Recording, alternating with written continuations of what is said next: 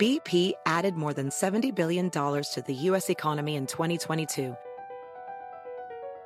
Investments like acquiring America's largest biogas producer, Archaea Energy, and starting up new infrastructure in the Gulf of Mexico. It's and, not or. See what doing both means for energy nationwide at bp.com slash investing in America. Whatever job you need to do out there, grab the right tool to get it done. The new F-150 with an available hybrid engine and up to 7.2 kilowatts of pro power on board to power things on the go. It's not a tool you'll hang in a tool shed, but you can certainly use it to build one.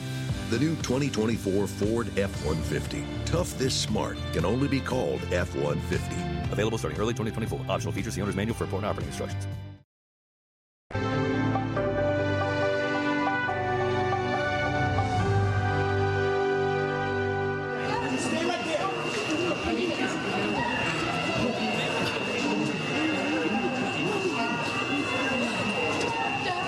La mañana del martes 22 de marzo del 2016, cerca de las 8 de la mañana, dos ataques terroristas.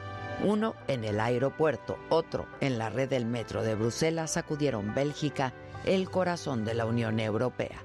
Una tragedia considerada como la peor que había sufrido el país desde la Segunda Guerra Mundial.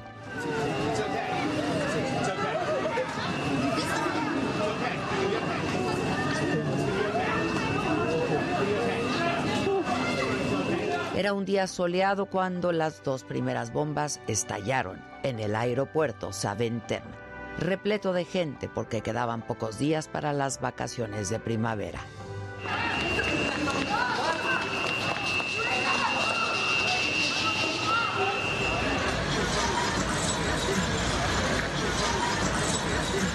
Una hora más tarde, cuando la atención estaba centrada en Saventem, ocurrió un tercer ataque en el metro de Malvik, cuando había más tránsito, y en un distrito donde se concentran las sedes de las principales instituciones europeas.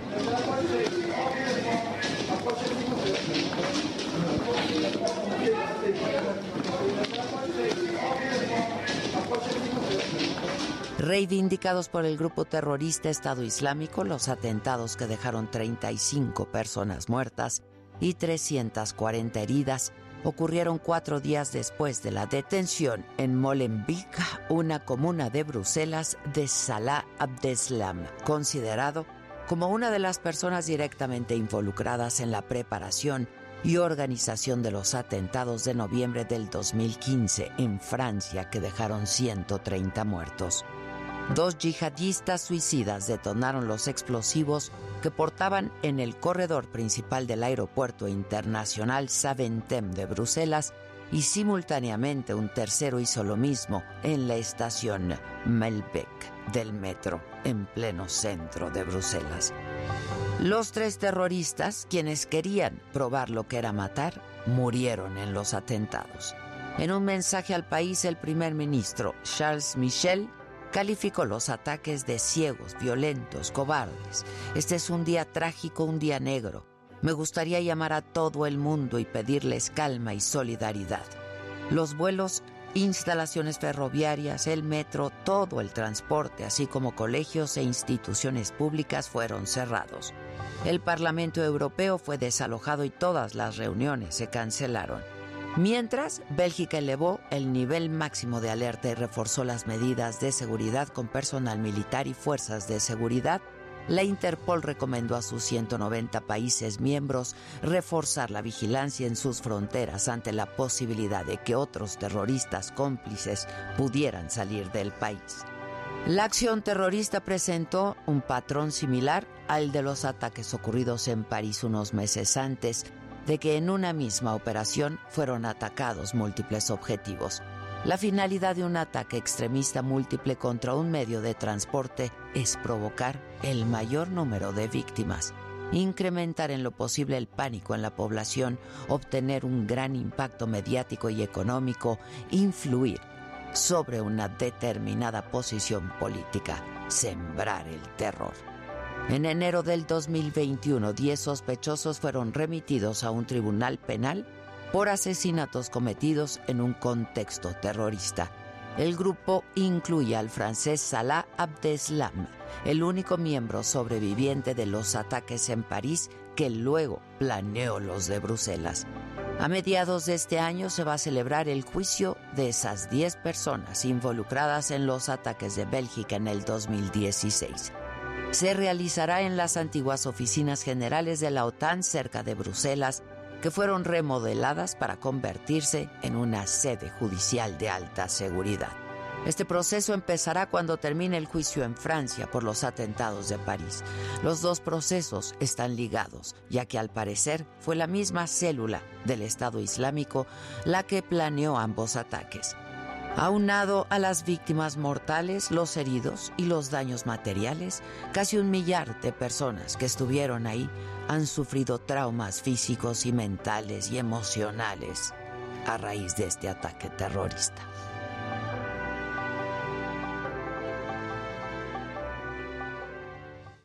Esto es, me lo dijo Adela, yo soy Adela Micha y ya comenzamos.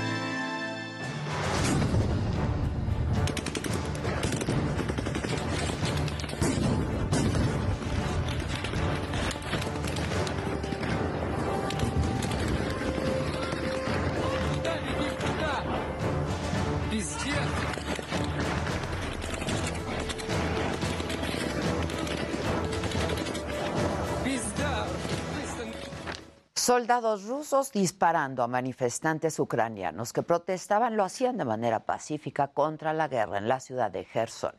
Según Rusia, los disparos fueron al aire, no contra civiles. Además, utilizaron granadas aturdidoras y de gas. Hay varios heridos, entre ellos un adulto mayor que fue alcanzado por una bala.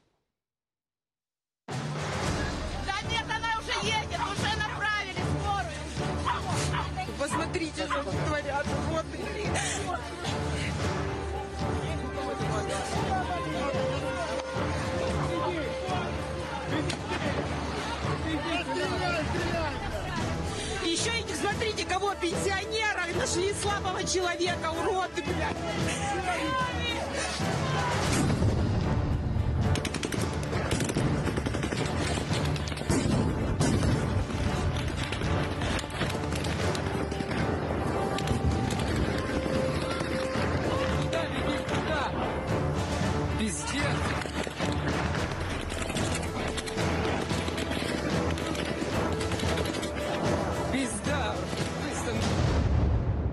En el primer día de operaciones del Aeropuerto Internacional Felipe Ángeles hubo de todo, mucha gente, pocos pasajeros, muchos autobuses, pocos aviones, ambulantaje y antojitos mexicanos.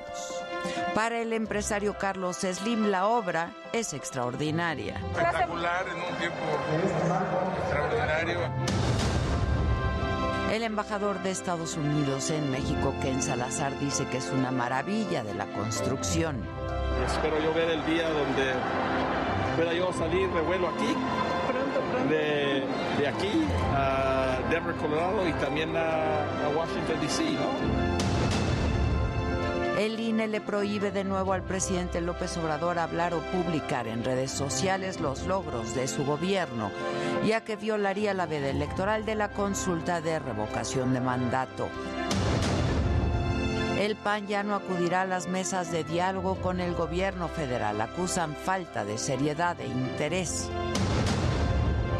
A partir de hoy habrá cortes de agua en Monterrey. Con esta medida se pretende combatir la sequía en Nuevo León. Lo que se está colocando en las escuelas son unos sistemas para que los directores de las escuelas con una llave especial puedan abrir en las mañanas el flujo de agua para la escuela y cerrarlo en las noches. Rusia está considerando el uso de armas biológicas y químicas en Ucrania, afirma el presidente de Estados Unidos, Joe Biden. I guarantee They're also suggesting that Ukraine has biological and chemical weapons in Ukraine. That's a clear sign he's considering using both of those. He's already used chemical weapons in the past. Hola, ¿qué tal? Muy buenos días. Los saludo con mucho gusto. Hoy es martes, es 22 de marzo.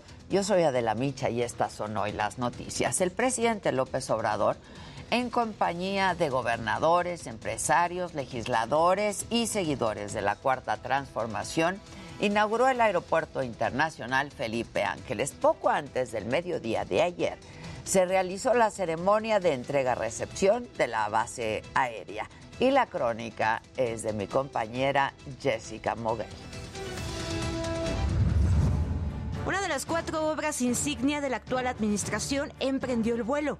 A las 6.30 del 21 de marzo de 2022, el Aeropuerto General Felipe Ángeles abrió sus alas al primer vuelo con destino a Villahermosa, Tabasco. Pues yo eh, pienso que está al 100 el aeropuerto, completamente concluido. Seis horas después, poco antes del mediodía, se hizo la entrega-recepción del Aeropuerto Internacional. El secretario de la Defensa Nacional, Luis Crescencio Sandoval, y el comandante del Agrupamiento de Ingenieros de Santa Lucía, Gustavo Vallejo, encabezaron la entrega.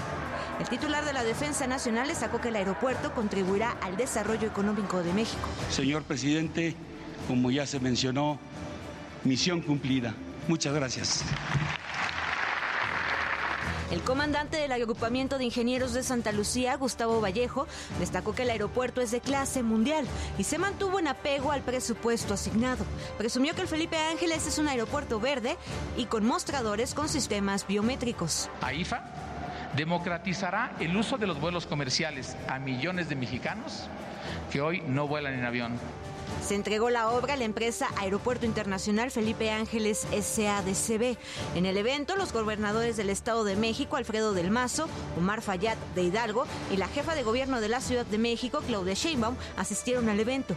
Hago un llamado a todas y todos los aún escépticos a que vengan a conocer el Aeropuerto Internacional Felipe Ángeles y que valoren la magnitud de este esfuerzo y que se integren al proyecto donde los intereses de la nación y el pueblo están por encima de la corrupción y de los privilegios del ayer.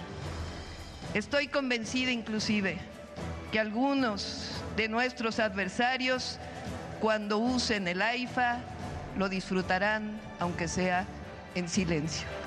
Se espera que el Aeropuerto Internacional Felipe Ángeles cuente con dos aerolíneas estadounidenses a mediados de este año. El presidente se dijo confiado de que pronto se regresará a la categoría 1 de calificación de seguridad aérea. Mientras eso ocurre, ya fue visitado por empresarios como Slim y otros como Olga Sánchez Cordero prefirieron llegar en aventón. Espectacular en un tiempo extraordinario. Nos venimos en un avión de la Fuerza Aérea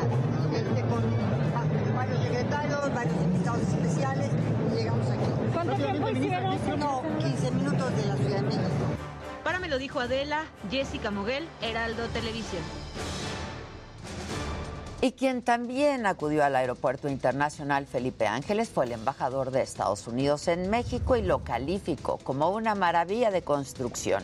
Y dijo que espera usarlo muy pronto para volar a su país. Espero yo ver el día donde pueda yo salir de vuelo aquí. Pronto, pronto. De, de aquí a Denver, Colorado y también a, a Washington, D.C., ¿no? Porque es una maravilla de construcción y, y de los ingenieros que lo hicieron. Bueno, pues hubo de todo en este primer día de operaciones del Aeropuerto Internacional Felipe Ángeles. Hubo mucha gente, pocos pasajeros, dos mil en todo el día. Se vendían antojitos mexicanos dentro de la terminal y había muchos otros ¿eh? puestos ambulantes. Luis Pérez Curta nos tiene los detalles. Nadie puede negar el éxito de estas tlayudas que se vendieron a 35 pesos como pan caliente. Este lunes 21 de marzo inició operaciones el Aeropuerto Internacional Felipe Ángeles, que movilizó a 2.022 pasajeros. El primer vuelo que despegó de esta terminal aérea fue a las 6.30 horas con destino a Villahermosa, Tabasco, con 89 pasajeros. Fue un vuelo por Aeroméxico en una aeronave Embraer 190. Cindio Muris llegó en el primer avión que aterrizó este lunes en el Aeropuerto Internacional Felipe Ángeles, procedente de Guadalajara. Y fue necesario viajar. Venía el vuelo repleto de puro partidario del presidente, entre ellos Mario Delgado. Adolfo Ángeles se trasladó desde la Ciudad de México al Aeropuerto Internacional Felipe Ángeles para viajar a Guadalajara. Venimos en automóvil particular y aproximadamente una hora y cuarto, hora y veinte fue lo que hicimos de tiempo. ¿No hubo problema para el traslado? Eh, no hubo problema, nada más fue al final un poquito el problema de la señalización, este, nos confundió, pero fuera de eso, ningún problema. May Pérez, ciudadana venezolana, fue a dejar a sus papás al aeropuerto, quienes viajaron a Caracas en la aerolínea estatal venezolana Conviasa, la cual no tiene itinerario fijo de vuelos hacia este país sudamericano. No, por ahora creo que uno solo va a salir por no sé si por día o por semana, no lo sé. Al Aeropuerto Internacional Felipe Ángeles no solo fueron personas que viajarían a Cancún, Monterrey, Tijuana, Guadalajara, Villahermosa o Caracas. También decenas de familias aprovecharon el día de asueto para conocer las instalaciones recién inauguradas. Ante la cantidad de gente que llegó, hubo quienes montaron su puesto para vender todo tipo de artículos, como tazas decoradas, pines y playeras con la imagen del presidente Andrés Manuel López Obrador o de Felipe Ángeles. El edificio terminal del Aeropuerto Internacional Felipe Ángeles tiene 384.128 metros cuadrados construidos y un kilómetro de largo y dará servicio a casi 20 millones de pasajeros y 119 operaciones aéreas al año. Para me lo dijo Adela, Luis Pérez Courtad, Heraldo Televisión. Bueno, pues ya vimos. Ayer mucha gente en el aeropuerto Felipe Ángeles. ¿Cómo está hoy? Israel Lorenzana está ahí. ¿Cómo estás, Israel? Buen día. Adela, muchísimas gracias. Un gusto saludarte esta mañana. Estamos ubicados exactamente aquí en el Aeropuerto Internacional Felipe Ángeles. Ayer esto era un verdadero caos, Adela.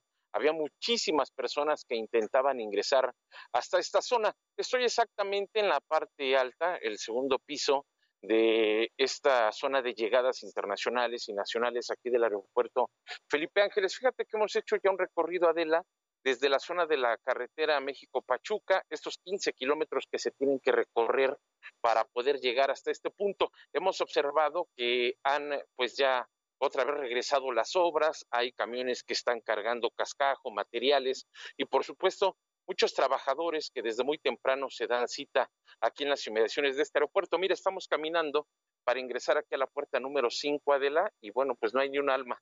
Allá adentro, hace unos minutos platicábamos con algunas personas que estaban esperando su vuelo, el cual iba a salir a las 11 de la mañana. Les checamos también la pizarra de aterrizajes y despegues. Y bueno, pues la verdad es de que hay muy poca actividad. Alcanzamos a ver tan solo cinco vuelos. Mira, de la que estamos ya ingresando hacia la zona de las salidas aquí en el aeropuerto Felipe Ángeles. Y bueno, pues de este lado está la zona de taquillas, donde la gente puede adquirir sus boletos y es donde se concentra la mayoría de las personas. Está la Guardia Nacional, está también personal de la Secretaría de la Defensa Nacional. Allá al fondo seguramente alcanzas a ver la zona de las pizarras. Son Sí, dos cómo no. seis vuelos, seis vuelos nada más, los cuales están programados. Para el día de hoy. Así es, Adela, ya que algunas personas, mira, ya en espera de poder adquirir su boleto para salir de viaje. Seguramente llegan a muy buen tiempo. Muy buenos días. Estamos en vivo con Adela Micha para el Heraldo Televisión. ¿A dónde van a volar? A Cancún. ¿Qué les parece el aeropuerto el día de hoy? Excelente, hermoso, hermoso. La atención. Eh, eh, eh, de primera, del primer punto.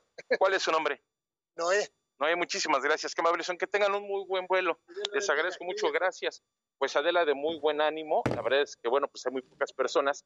Las aerolíneas están de este lado ya atendiendo a los Ese vuelo, ese vuelo a Cancún, ¿de qué aerolínea es? ¿De Viva? Sí, es, están formados aquí en la fila de Viva.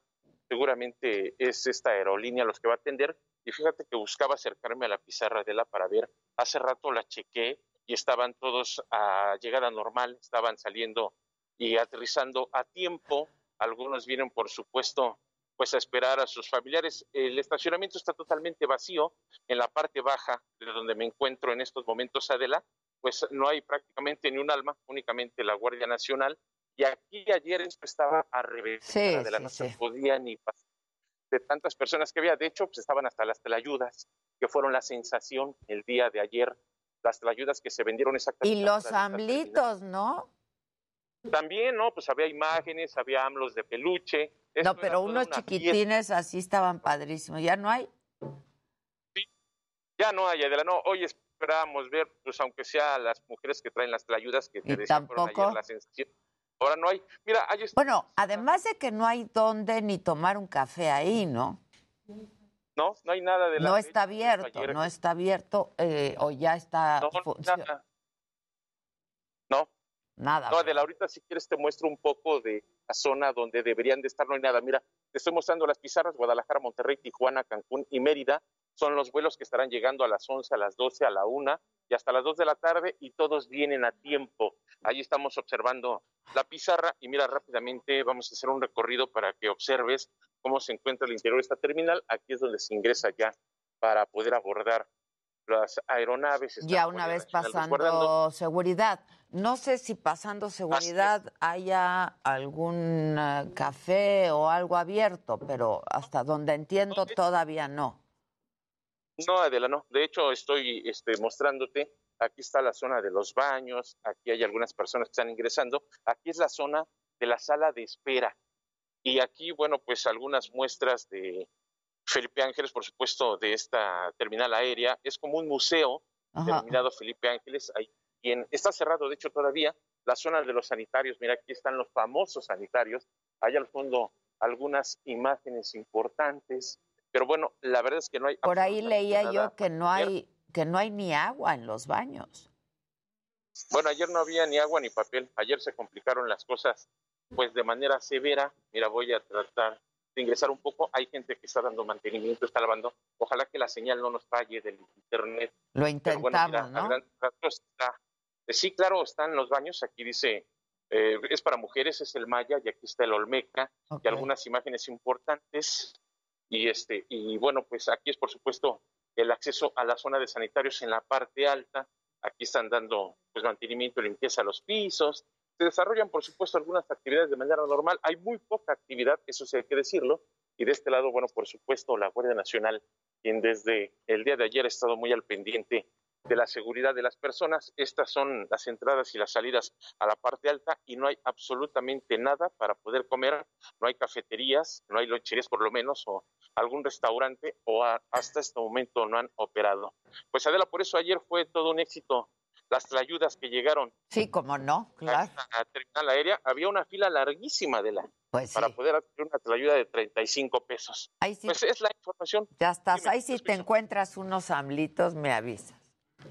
Sí, claro que sí. Mira, de hecho, esos AMLOS, por lo regular, están en la prensa. En el centro. Los voy a buscar. En el centro. Ahí están esos AMLitos. Voy a buscarlo y, por supuesto, te vamos a llevar uno. Ya estás. Gracias, Israel, como siempre. Muchas gracias.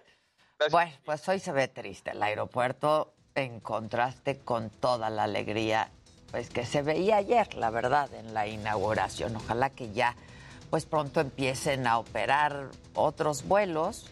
Este y vuelos internacionales también. Ayer llegó uno de Venezuela, leía yo por ayer, eh, leía yo que ayer llegó este vuelo de Venezuela con algunos venezolanos que se los llevaron de regreso. O sea, no se quedaron. Vamos a ver si es cierto o no. Pero pues hicieron el viaje, nada más, y se regresan. En otros temas, el INE le ordenó nuevamente al presidente López Obrador que no hable o se publique en redes sociales los logros de su gobierno porque se pueden considerar como propaganda y esto violaría la veda electoral de la consulta de la revocación de mandato. Además, pidió que se retiren las publicaciones del Facebook oficial del Gobierno de México de los días 7, 14, 15 y 17 de marzo porque exaltan las labores de su administración. Y el coordinador de los senadores de Morena, Ricardo Monreal, afirmó que se va a actuar con prudencia durante el análisis de la reforma sobre el crédito de nómina con cobranza delegada que será discutida por el Senado y que permitiría a los bancos descontar la parcialidad de un crédito directamente del salario del trabajador. Vamos a actuar siempre con mucha prudencia para no afectar derechos sociales de los trabajadores adquiridos durante toda su historia. Y en Colima, hombres armados dispararon contra elementos policíacos en el barrio de la España de la capital. Un elemento de seguridad resultó herido y después de la balacera los criminales pues se escaparon. Sin embargo, los detuvieron minutos después dentro de un inmueble. Así el enfrentamiento.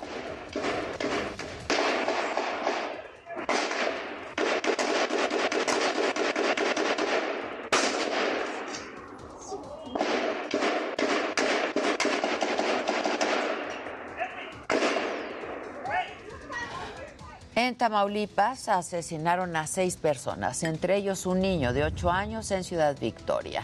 Hombres ingresaron a una fiesta, comenzaron a disparar contra los asistentes. Las autoridades del estado iniciaron ya una investigación. Según testigos, fueron dos hombres los responsables de los asesinatos. En otros temas, a partir de hoy, habrá cortes de agua en Monterrey, en Nuevo León se dividió la ciudad en siete áreas, por lo que cada una tendrá una reducción en el suministro del servicio un día a la semana. Y con este plan Agua para Todos es que se pretende combatir la sequía y garantizar el servicio para todos los habitantes de Monterrey. Lo que se está colocando en las escuelas son unos sistemas para que los directores de las escuelas con una llave especial puedan abrir en las mañanas el flujo de agua para la escuela y cerrarlo en las noches. La finalidad de este dispositivo es reducir las fugas que tenemos en las escuelas del área metropolitana de Monterrey, particularmente en las escuelas públicas. Y bueno, ante esta situación de sequía en Monterrey, los delincuentes se roban los botes y los tambos de basura para venderlos como contenedores de agua. Y esto porque la demanda de recipientes ha subido. Hay pocos en el mercado y la verdad es que están muy caros. Los ladrones, ¿qué usan? Bueno, pues bicicletas, diablitos o vehículos también para llevarse los tambos de basura. En más información, se registró una explosión en un laboratorio de la Facultad de Estudios Superiores Zaragoza. Este estallido dejó a tres trabajadores de la UNAM lesionados y la información nos la tiene Daniel Magaña.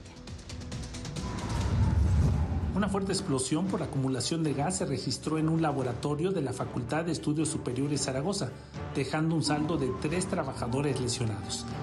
El accidente sucedió alrededor de las 16.30 horas de este lunes, cuando los trabajadores de la Universidad Nacional Autónoma de México detectaron un olor a gas, por lo que iniciaron un recorrido en las instalaciones. Fue en el edificio L3 donde ubicaron la fuga. Uno de los trabajadores activó el apagador eléctrico, momento en el que se registró la explosión. Elementos del cuerpo de bomberos acudieron al lugar para sofocar las llamas.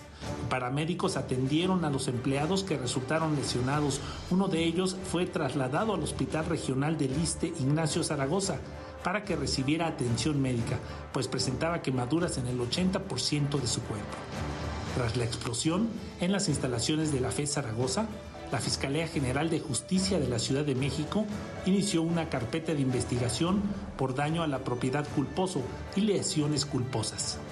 Debido a los daños en los laboratorios, la facultad informó que durante los próximos días quedaron suspendidas las clases presenciales en el Campus 2. Para, me lo dijo Adela, Daniel Magaña.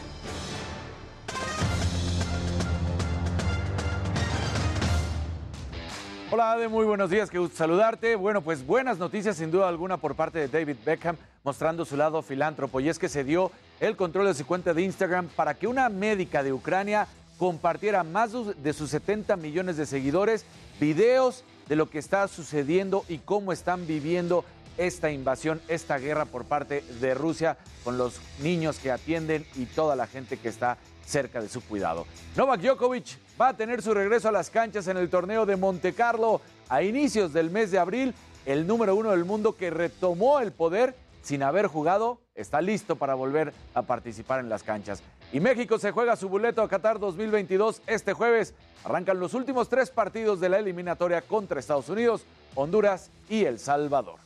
Ahora vamos a ver gadgets con mi querido Luis Geige.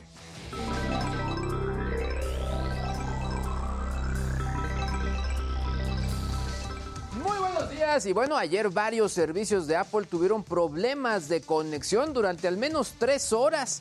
Apple no dijo pues qué había pasado, pero bueno, la verdad es que ya todo se resolvió. Y bueno, en Black Mirror News, el ejército británico, perdón, prohibió a su personal utilizar WhatsApp por temor a que Rusia los esté hackeando para obtener información sensible. Y Match Group, los creadores de Tinder, están lanzando una nueva aplicación, se llama Steer, y está diseñada específicamente para mamás y papás solteros. Pero bueno, estimado Jimmy, ¿tú a quién traes? Entre piernas.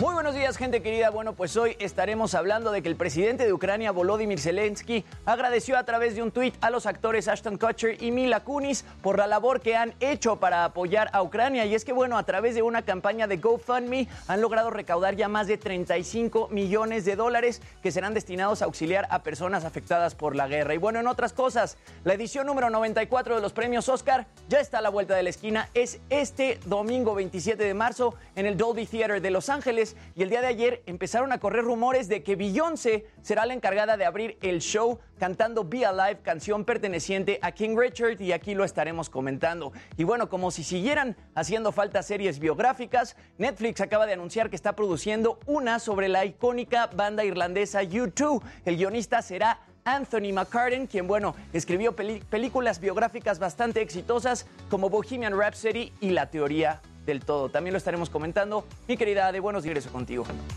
Gracias, mi Jimmy. Vamos a hacer una pausa y regresamos enseguida con todos los detalles de esto que ya nos han adelantado, los deportes, espectáculos, tecnología y lo macabrón aquí en Me lo dijo Adela. No se vayan, que ya volvemos, seguimos transmitiendo, incluso en cortes comerciales, por nuestra plataforma de la saga en YouTube.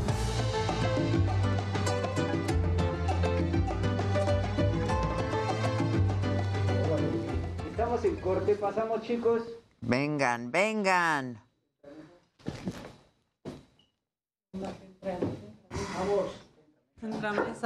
Yo creo que vamos con los chavos y acabamos con Maca. ¿Sí? Buenas, buenas. Ay, te vas a caer como epigmenio. Paquito te alcanzó a salvar, ¿eh?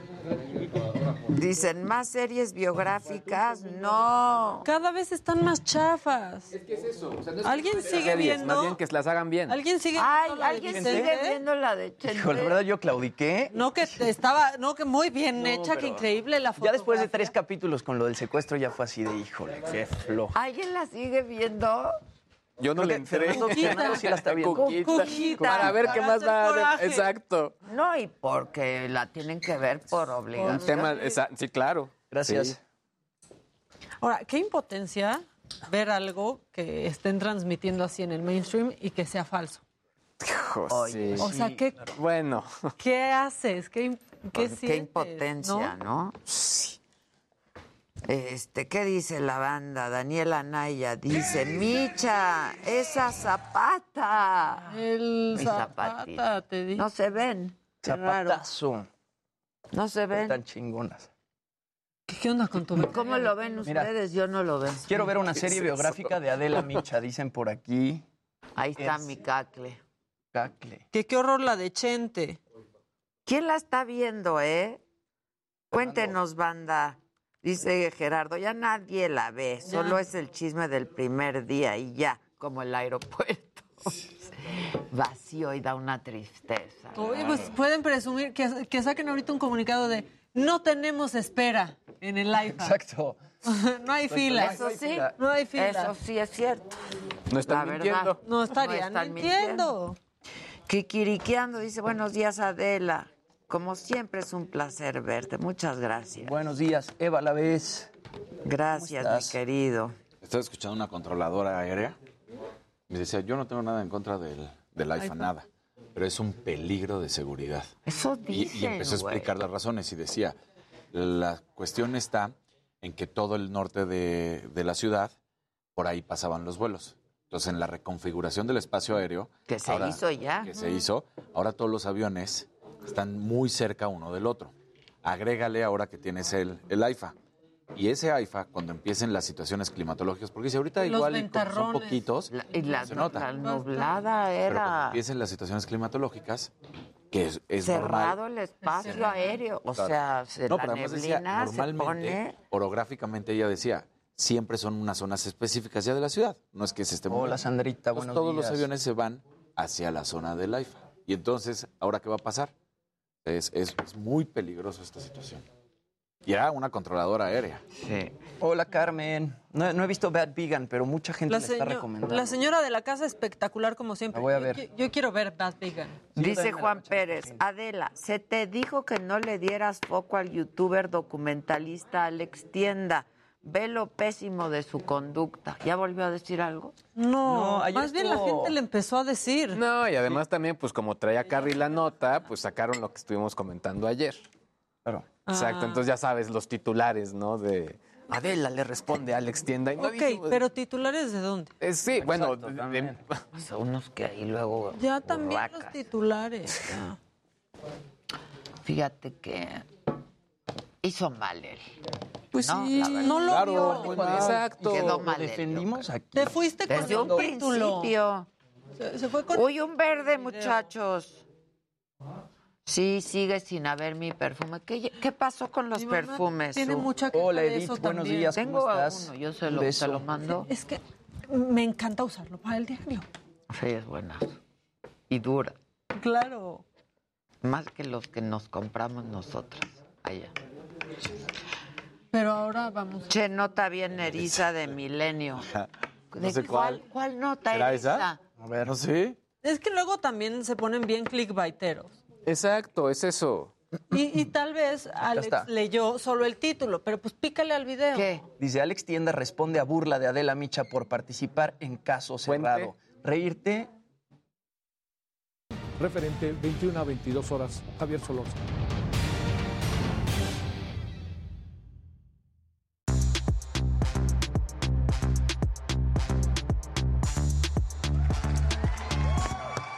Bueno, pues ya estamos todos a la mesa. Saluden, muchachos. Hola, hola, ¿qué tal? ¿Cómo están? Buenos días. Hola, buenos días a Ah, todos los que descansaron ayer. Sí. Que disfrutaron. Viviendo su Me lunes. decía, mija, es que nadie me contesta, Miley. No, pues nadie Yo sí le respondí, yo sí le ¿Tú respondí. sí? Yo sí, Ah, yo pues sí. mira. El natalicio de Benito. El natalicio de Benito Juárez y el IFA y todo. Y la entrada de la primavera. ¿Con quién vamos? Sale mi Dani. Ah, muy bien. Oye, bueno, pues una situación, Ade, ¿cómo estás? Qué gusto saludarte. Provechito con el cafecito. Muchas gracias. Jimmy, Maquita, sí, es que te agarré justo. que te agarré justo. Pues salud, salud. Sí, me agarraste Sí, justo. en el traje. Ay, tan bonita tu taza. Sí, me encantan sus tazas. Son la onda. Y la mía, oye, bueno, tuya esta es otra. Adela. Claro. Me lo dijo Adela. Te dieron la corporativa. La corporativa. Oye, pues resulta que, y, y me da gusto esto, porque eh, usuarios empiezan a denunciar la actitud de JJ Macías, este delantero que se fue de Chivas a tratar de hacerlo bien en España, no lo hace, regresa, y entonces, pues si estamos hablando de que no debe haber agresión, de que no debe haber violencia, pues es de los dos lados, tampoco se debe de incitar a la violencia. Y este video se da a conocer por parte de un usuario que estaba en la cancha, y mira, ahí está Macías, pues burlándose de la afición del Atlas. Justo la afición que estuvo inmiscuida Ahí en va, esta ahí va a provocarlos Ahí va a también. provocarlos. Entonces, ¿Qué no pues, entienden? que no no les entienden. quedó claro. resulta que cuando se da a conocer este video ayer, pues hoy la disciplinaria va a ver si lo pueden sancionar o no, Una que sería de uno a tres partidos, porque en el artículo 18, en su inciso C del reglamento, dice tal cual que la Liga BBVA MX estipula que un jugador no debe interactuar de forma negativa con la afición rival, por lo que JJ Macías podría ser castigado de uno a tres partidos, si es que así lo decide la comisión disciplinaria. Y esperemos que sí, aunque sea un partido. Ojalá los tres, porque Pues sí, esto pero es. algo. Pero algo, ¿no? Porque no puedes mantener esta situación y más cuando estás tratando de erradicar y pelear con toda esta agresión que se ha estado viviendo, ¿no? Y una nota agradable, eh, no es agradable lo que está viviendo, pero agradable por parte de David Beckham, porque todo es, pues, que siguen tratando de ayudar, de que siguen queriendo, pues, demostrar a la gente lo que está sucediendo. David Beckham le da el control de su cuenta de Instagram a una doctora que está en Ucrania y que está cuidando Me niños. encantó eso. Tiene ¿eh? más de 70 millones de seguidores. Y se los dio. Y les dijo, Me adelante. encantó. Así se amplifica. Es que Claro. claro. Para eso son las redes sociales. Usa, mi, usa Claro. mi red. Sí. Mi plataforma. Mi plataforma. Me encantó lo que hizo. Claro, ¿eh? porque no estás hablando de que tiene 100 seguidores, No, seguidores, 70 millones de seguidores, más lo que pueda replicar claramente, ¿no? Que se puede convertir en 300 personas, 300 millones o más que puedan estar viendo esto, ¿no? Entonces, eh, este era uno de los mensajes. Los primeros días fueron muy difíciles, tuvimos que aprender cómo trabajar bajo los bombardeos y los ataques. Probablemente estemos arriesgando nuestras vidas, pero no pensamos en eso en absoluto. Amamos nuestro trabajo, los médicos y enfermeras de aquí nos preocupamos, lloramos, pero ninguno de nosotros se dará por vencido. Me encantó. Sí. Qué bueno, la, La verdad es verdad. que sí. Ahora sí que al servicio de la gente. Crear conciencia y, y que estemos viendo Muy lo que bien. está sucediendo. Beckham, al servicio de la comunidad. la verdad, muy- él siempre Sí, siempre muy sí, bien. David Beckham lo hace muy bien. Muy bien O sea, pero muy bien todo, exactamente. Hasta con victoria, muy bien. Sí, todo. O sea, es más, yo creo que, no lo sé ustedes, que vayan a decir o no, pero creo que hasta él hoy en día mejor que, que Victoria. O sea, como que David Sí, en este momento. Sí, pasó con a... distintas industrias, Ella pero ya- ídolo es él. Él Ah, es el sí. ídolo. Sí, ¿no? Ella es, es también mi- una Sí, buena empresaria, una buena le ha ido empresaria. bien con su marca, etcétera. Pero él, Pero, El regreso de las espadas. la verdad es. exacto. Yo pensaba en eso. El regreso, yo también. Y te tengo una mala noticia. Rafa Nadal perdió en el Indian Wells eh, contra un joven de Estados Unidos que era el número 20. Entonces decían, ¿qué fue lo que pasó? Porque venía de 20 partidos consecutivos en esta temporada de no perder. Empezó a tener complicaciones a la hora de respirar en el encuentro y por eso pierde la final. Llega ayer en la noche a Madrid, se va directo a Barcelona con su equipo de médicos donde lo empiezan a revisar y ahí sale un comunicado donde dicen que tiene, pues sí, un problema en, eh, pues ahora sí, lo dice tal cual el doctor Ángel Ruiz Cotorro. Don Rafael Nadal Pereira presenta después de realizadas las pruebas pertinentes RMN y TAC, una fisura de estrés del tercer arco costal izquierdo que se produjo en el partido de semifinales del sábado en Indian Wells, lo que significa que va a estar fuera de cuatro a seis Híjole. semanas. No, a cuidarlo en casa. Pobre. Sí. Alguien que le soben. Hay que ir a hacerle su sopita. Exacto. Caldito de pollo, su terapia. Un poquito de Big Vaporru, Sí, ya sabes, el claro, pechito. todo. Entonces, pues ya, ya, ya te está esperando, Ade, ya dice ya. Sí, ya voy, ya voy, Rafa. Oye, Ade, yo quiero interrumpir a Casarín por una muy buena razón. Dígalo, señor. Alex, si me ayudas, por favor. Me, me- me- me contactaron la, la- la banda de Adela, que es este grupo de Facebook, porque no es para él, Pero. pero es para Da- Dani López Coneja. David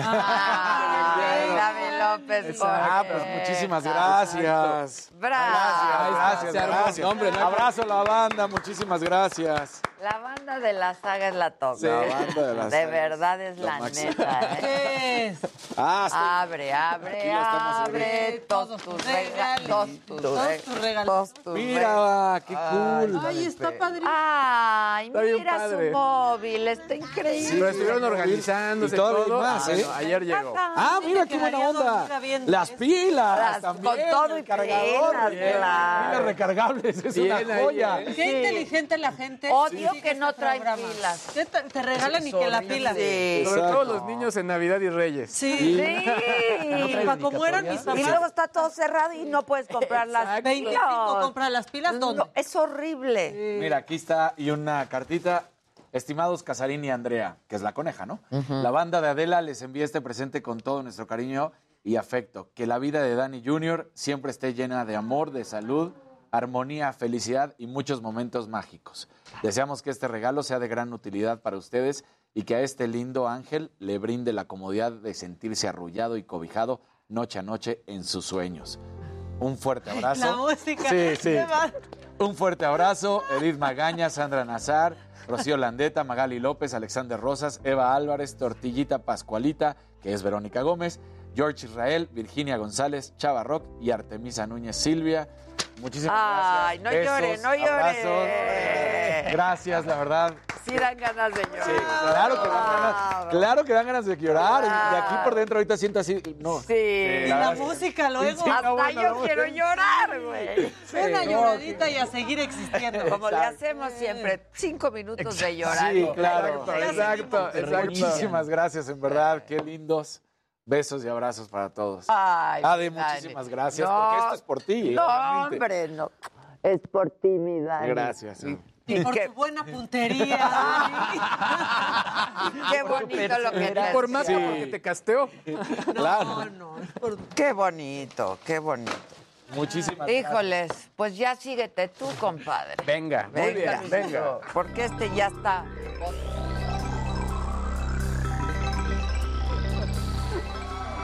Gente bonita, muy buenos días. ¿Cómo están? Ya estamos acá con todo. Oigan, los que están, estuvieron ayer con todo y sufriendo fueron los usuarios de Apple porque se les cayó el sistema. No me digas. Ni- o sea, Apple Music, Apple TV, Podcast. varias aplicaciones, Apple Podcast, obviamente, todo se les cayó, fueron tres horas. Justo cuando, poquito después de la inauguración de la- del, Del aeropuerto. del AIFA, empezó todo esto. Pero lo más irónico es que en Estados Unidos, los de las tiendas de aplicaciones tuvieron que registrar todo en papel. No. No. Siguieron vendiendo. ¿Cómo que se. Sí, exacto. ¿Cómo se escribe? Claro. ¿Dónde hay una ¿Y esto pluma? cómo se escribe? ¿Qué Ahora- es una pluma? Quizá un poco aquí lo que da, lo que da pues terror es que no dijeron la causa, que normalmente nunca dicen realmente la causa, pero mínimo te da algo de paz, ¿no? Aquí no dijeron no, Nada. qué fue lo que pasó, pero como está la cosa, o sea, en cuanto a todo lo que está pasando en el mundo, eh, pues si nos vamos a Europa, obviamente, pues está muy fuerte la situación, entonces sí la gente está muy temerosa de que no haya alguna situación en ese sentido, ¿no? Entonces, por lo pronto no se habla de algún robo de información, únicamente una caída de sistema que sí los afectó a ellos y que se recuperó en tres horas. Tan, tan. Y se acabó. Y se acabó. ¿De qué hora a qué hora dice? Pues fue más o menos como de, pues yo creo que como de las 11 a tiempo del centro de A México, como a la una más o menos ya, Ya. estaba, o dos ya estaba resuelto, ¿no? Dependiendo el, el- el punto del mundo. Pero en, en fin. Ahora, por otro lado, y les decía, en el avance, en noticias Black Mirror, pues ya de plano los británicos dijeron a sus soldados, no utilicen WhatsApp. Porque estamos detectando que por ahí nos pueden estar hackeando. No los manches. rusos. Sí está, Está- de Black Mirror. Está de Black Mirror. Y obviamente la gente de Meta, que son los dueños de WhatsApp, digo, no, no, espérate, espérate, pero si nosotros tenemos encriptado de punto a punto, no se pueden robar nada. Y dijeron, pues mira, el miedo no anda en burro. Y nosotros tenemos datos donde sí ha sucedido. Y pues mejor a nuestros soldados es temas que tienen que ver, ahora sí que con chamba, no puedes Nada. utilizarlo. Si quieres mandar tus memes, hazlo. Pero cosas Fuera que tienen que ver con esto, nada. nada, por favor. Híjole. Está muy, muy fuerte porque, bueno, se ha hablado de muchas cosas con respecto a lo que pueden hacer el ejército ruso, eh, con respecto a, a temas de armas biológicas, armas digitales, etcétera, etcétera, etcétera. Así que, pues bueno, habrá que estar atentos. Y bueno, eh, pregunta, ¿cuántos años llevan ustedes en Twitter? Uh, como 13. Yo mucho, yo fui- Tú fuiste como Yo fui los de las- 16 de Twitter. El día de ayer, además de todo lo que celebramos, se celebraron los 16 años de Twitter. Ah, yo desde entonces, yo creo. Y la verdad, yo... Vino yo- Jack Dorsey, lo entrevisté ahora, y eh, ya tenía Twitter. el primer tweet fue justo de Jack Dorsey. Claro, a de su hecho, mamá. Lo tenemos en pantalla. No, el primer tweet fue, estoy testeando Twitter. Ah, ese a mí fue- me contó que pues Yo fue un poco a su me- me mamá y que para estar en contacto con su mamá es que se les ocurrió Twitter. Ahora, él, eh, este tweet se vendió el año pasado en NFT. No. Sí, se Ay, vendió- no. Y una Eso lana sí. ¿En cuánto? se vendió, aquí tengo el dato, fueron 2.9 millones de dólares. ¡Wow! Wow. No quieren comprar mi primer tweet. Exacto. Claro. Sí, yo, yo, por ejemplo, yo- yo, entré a Twitter Sí, desde el güey. 2007, me parece. Yo voy para 15 años. Ya. Pero bueno, cómo, ha 2009. modificado y sobre todo cómo ha modificado la vida de todos. O sea, Pregúntele a Donald Trump, ¿no? Y a mucha gente que hemos utilizado esta plataforma. ¡Wow! Pero, en Sí, fin. sí, Donald sí. Trump no pudo festejar. Y al rato ya la red social para papás solteros. Ya la, la ¿A quisiera César? Costa. Sí. Está buena Sí, esa red esa va a estar buena. Muy bien. El que sigue, por favor. Venga. El que sigue, por favor.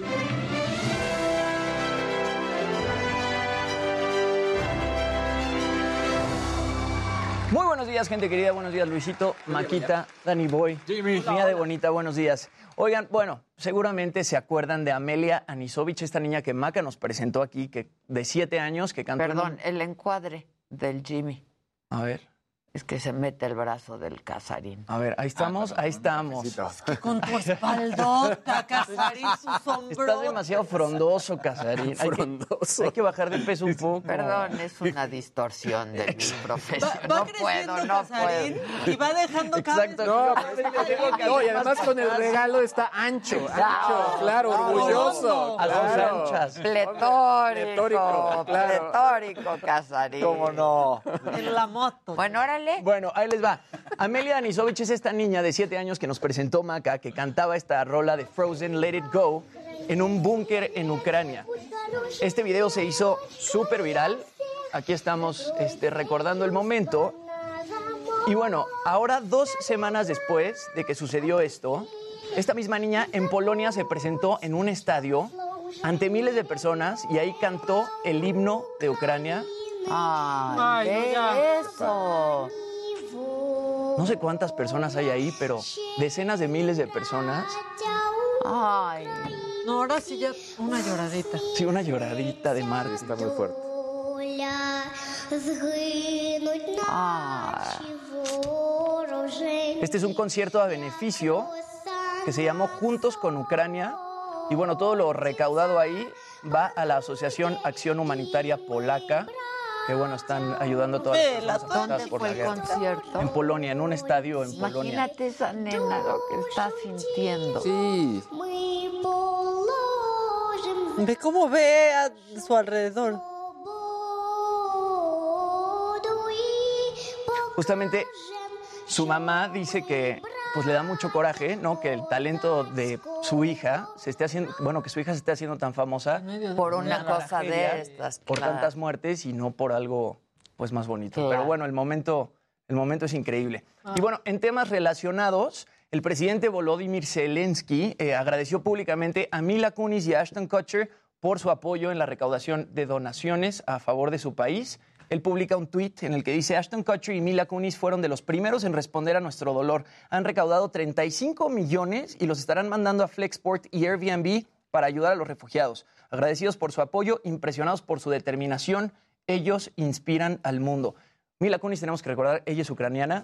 Ella eh, viajó a los Estados Unidos muy jovencita, se naturalizó este, estadounidense. Y bueno, la pareja de actores lanzó esta campaña en GoFundMe, en la que participaron más de 65 mil personas y han logrado recaudar más de 35 millones de dólares para apoyar a Ucrania. Ellos van a desembolsar de su bolsillo otros 3 millones de dólares.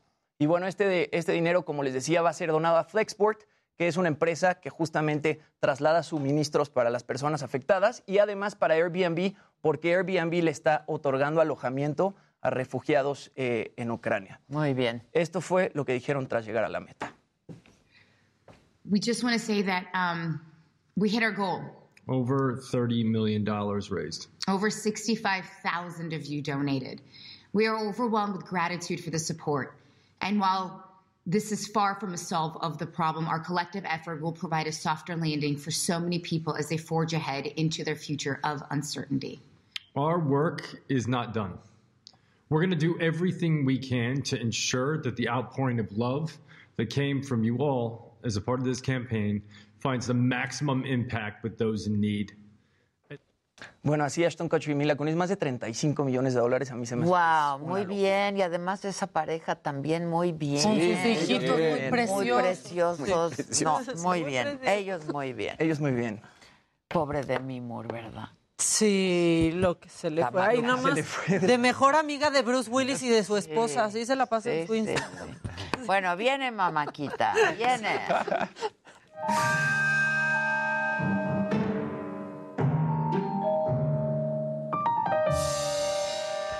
Es martes, hubo puente y esta es la energía que necesitamos.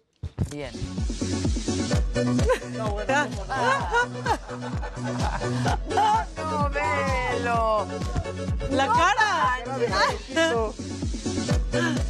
La cara de que quiere terminarnos. por favor. Bonita actitud. Velo, velo. Está increíble. Esa es la energía. ¿Y Está increíble. ¿Cuál es la actitud que deberíamos de tener? Esta. A ver. Te lo mandé.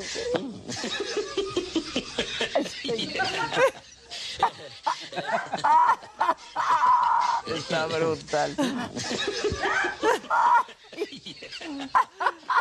Esa era yo ayer viendo el trompo de pastor y las trayudas en No, el aeropuerto. Está mejor. increíble. ¿Saben qué? Todo está perdido. Hay que reírnos. Claro. Bueno, y este, ¿les ha pasado que van en un avión y no deja de llorar la bendición de alguien más? Por favor, no los juzguen. Mejor hagan lo que hicieron todos estos pasajeros. Ayúdenle a esos pobres padres Sí. y madres desesperadas, por favor.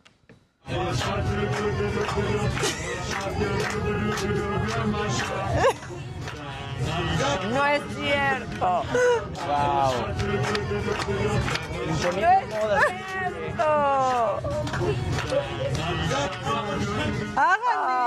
Claro. Seamos mejores personas. Baby tu, baby. Ya no ha caído rosas, ¿eh?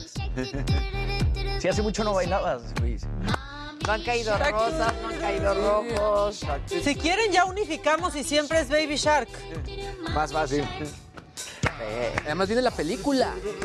¿Qué tal la alemana? Sí. Ay. Bueno. ¿Qué más? Uno más de, Uno una lloradita y a seguir existiendo. Oh, Pero está bonito, porque así recibieron en su nuevo jardín de niños en España a este niño ucraniano. A ver, ay, Está a ver. muy bonito. Ya, vean eso. Ay, ya.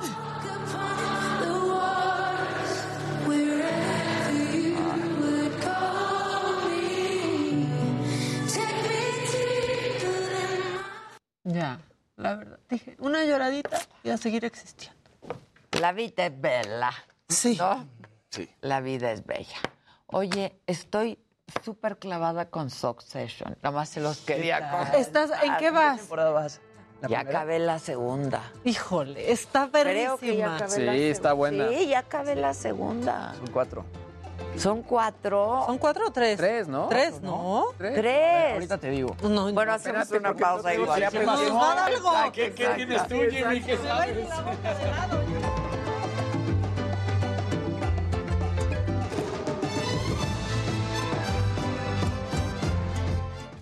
Está cañón. ¿Y cómo vas amando y luego odiando al mismo personaje exacto. y te vas poniendo del lado de uno y luego No, cambias? no, no, Está no. cañona. Yo me, me clavé tanto que tenía que hacer una- un- unos videos y la, tenía, la ponía al lado de fondo porque no podía yo, parar. oh. Trabajando y haciendo y contestando mails. Y... ¿Cuál te cae mejor? ¿Qué personaje te cae mejor?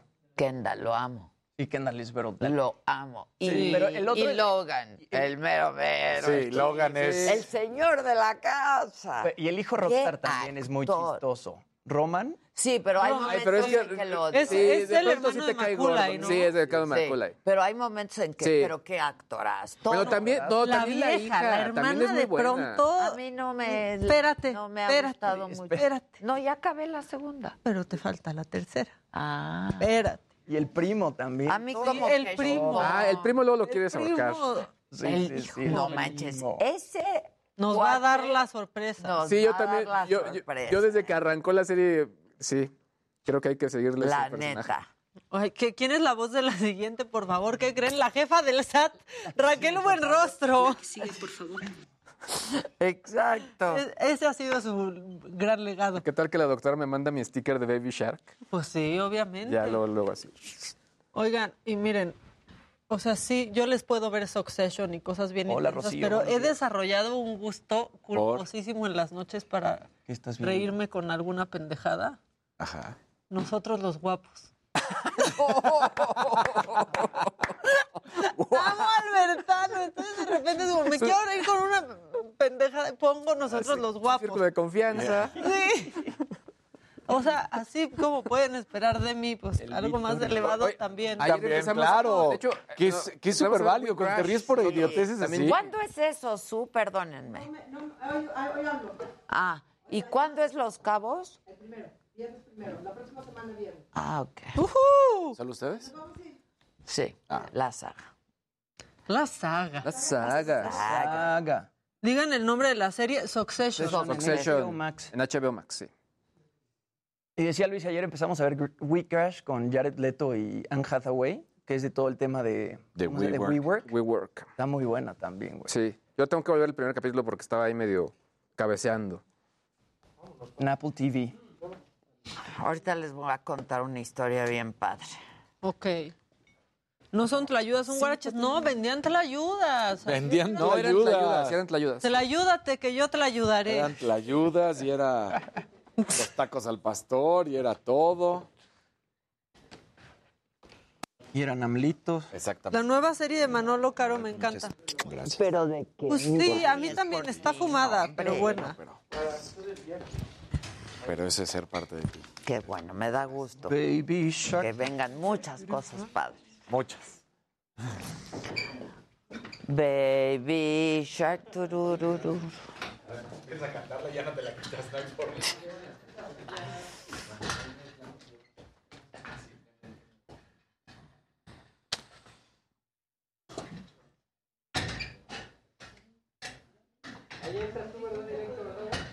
¿Qué? Muy.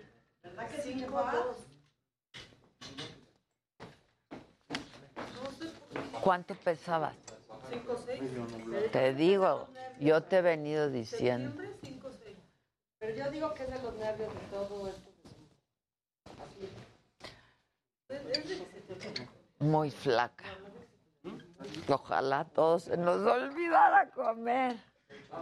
Yo ayer le metí al chocolate Oye, ¿tuviste tu café o ya hasta las 10 de la noche, cansadísima. No, a mí me dejaba visto y yo no puedo con que me dejen. No, pues ni agarré el celular. Tuve esta junta. Y luego ahí que no te veía conectada. Güey, me, me quedé dormida. Ya se tu despertador. Me aquí hace media hora. No, pero tiene que ser Fabi también, porque Juan, ay, es que la vi tan rico dormida. No, No, pero yo siempre le preguntaba que siempre me escriben ustedes y me dijeron, no, ya está, ya le dije, "Ay,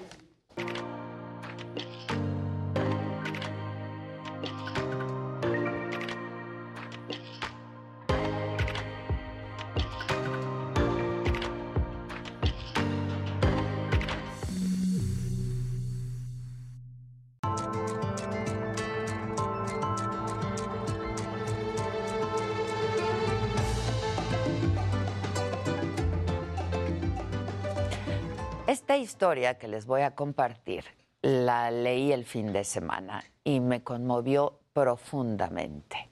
Parece sacada de una novela, pero es absolutamente real. Resulta que durante la Segunda Guerra Mundial, una joven judía fue salvada por una familia ucraniana. Ahora, 80 años después, una nieta de esta mujer judía rescató de la guerra en Ucrania a las nietas de aquella familia. Y esta es la historia.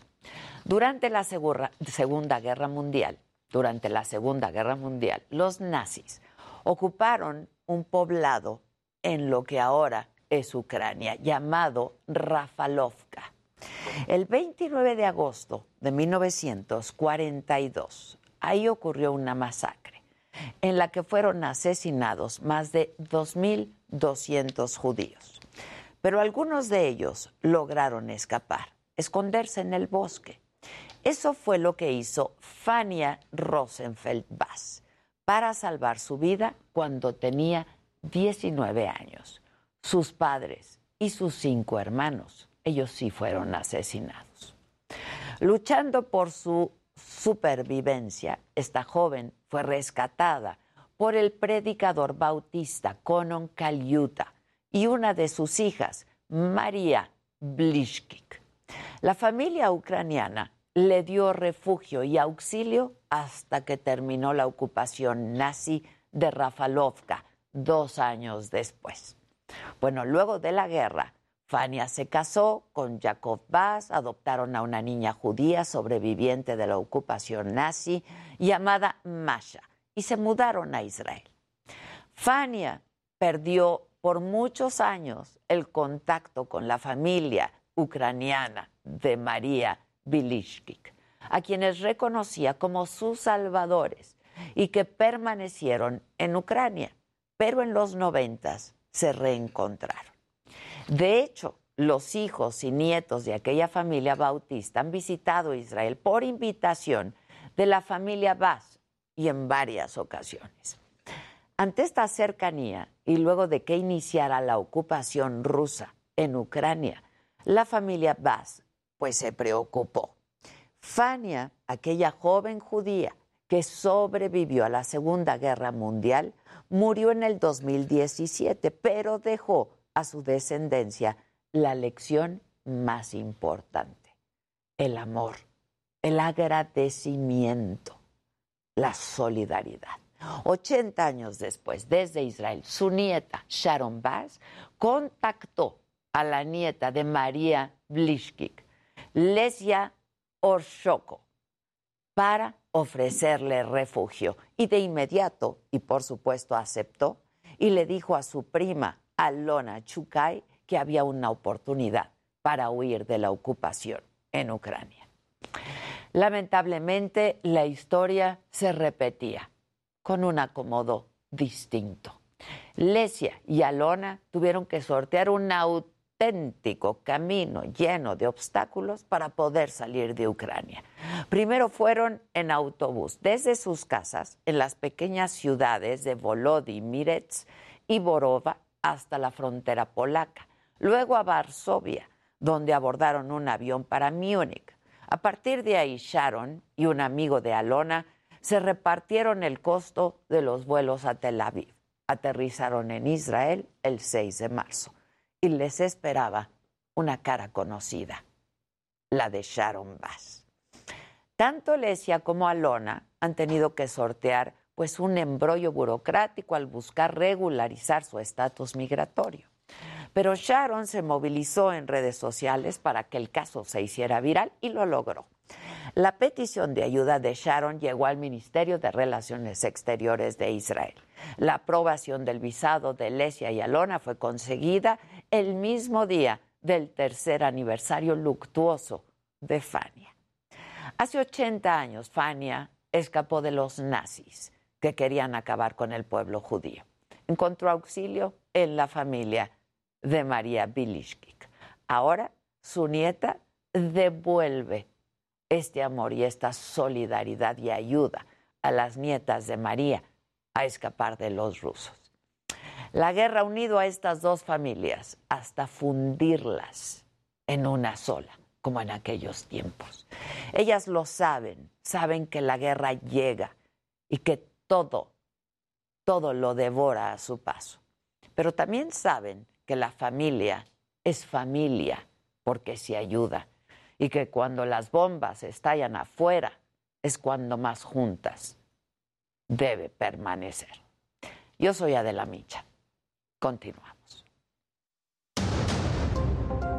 En el primer día de operaciones del Aeropuerto Internacional Felipe Ángeles hubo de todo. Mucha gente, pocos pasajeros, muchos autobuses, pocos aviones, ambulantaje y antojitos mexicanos. Para el empresario Carlos Slim la obra es extraordinaria. Espectacular en un tiempo extraordinario.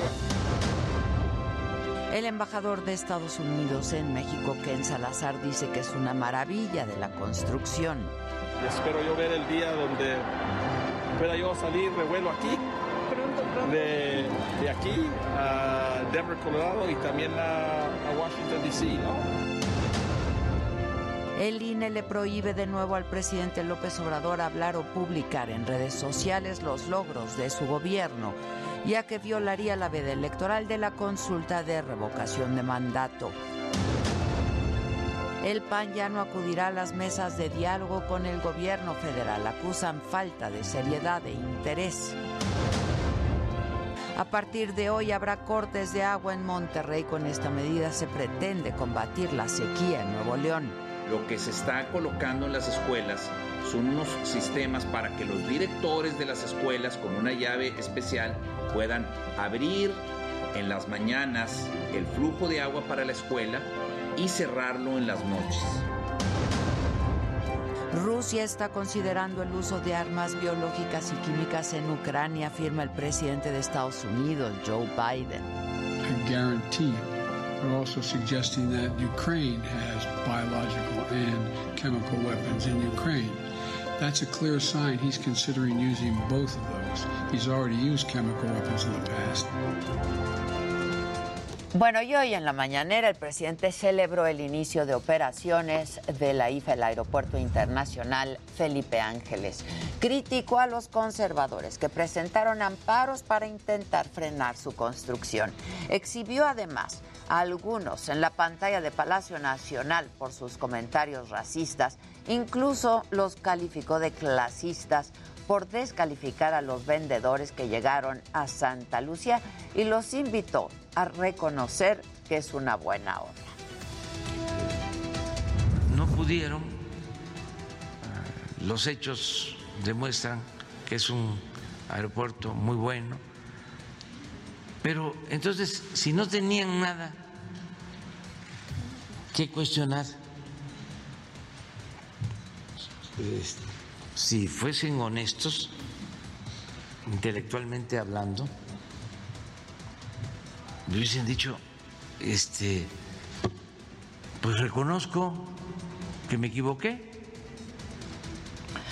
Y además, el presidente emitió un decreto en el diario oficial de la Federación para declarar área de protección de recursos naturales a todo el lago de Texcoco, que va a aplicar en los municipios de Texcoco, justamente Atenco, Chimalhuacán, Ecatepec y Nezahualcóyotl en el Estado de México. Esto así lo dijo el presidente.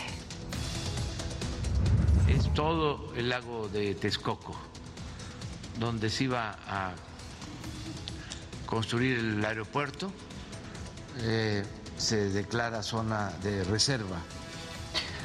Bueno, y hoy martes, en el pulso de la salud, los contagios de COVID-19 están en una actividad mínima desde que inició la pandemia en México.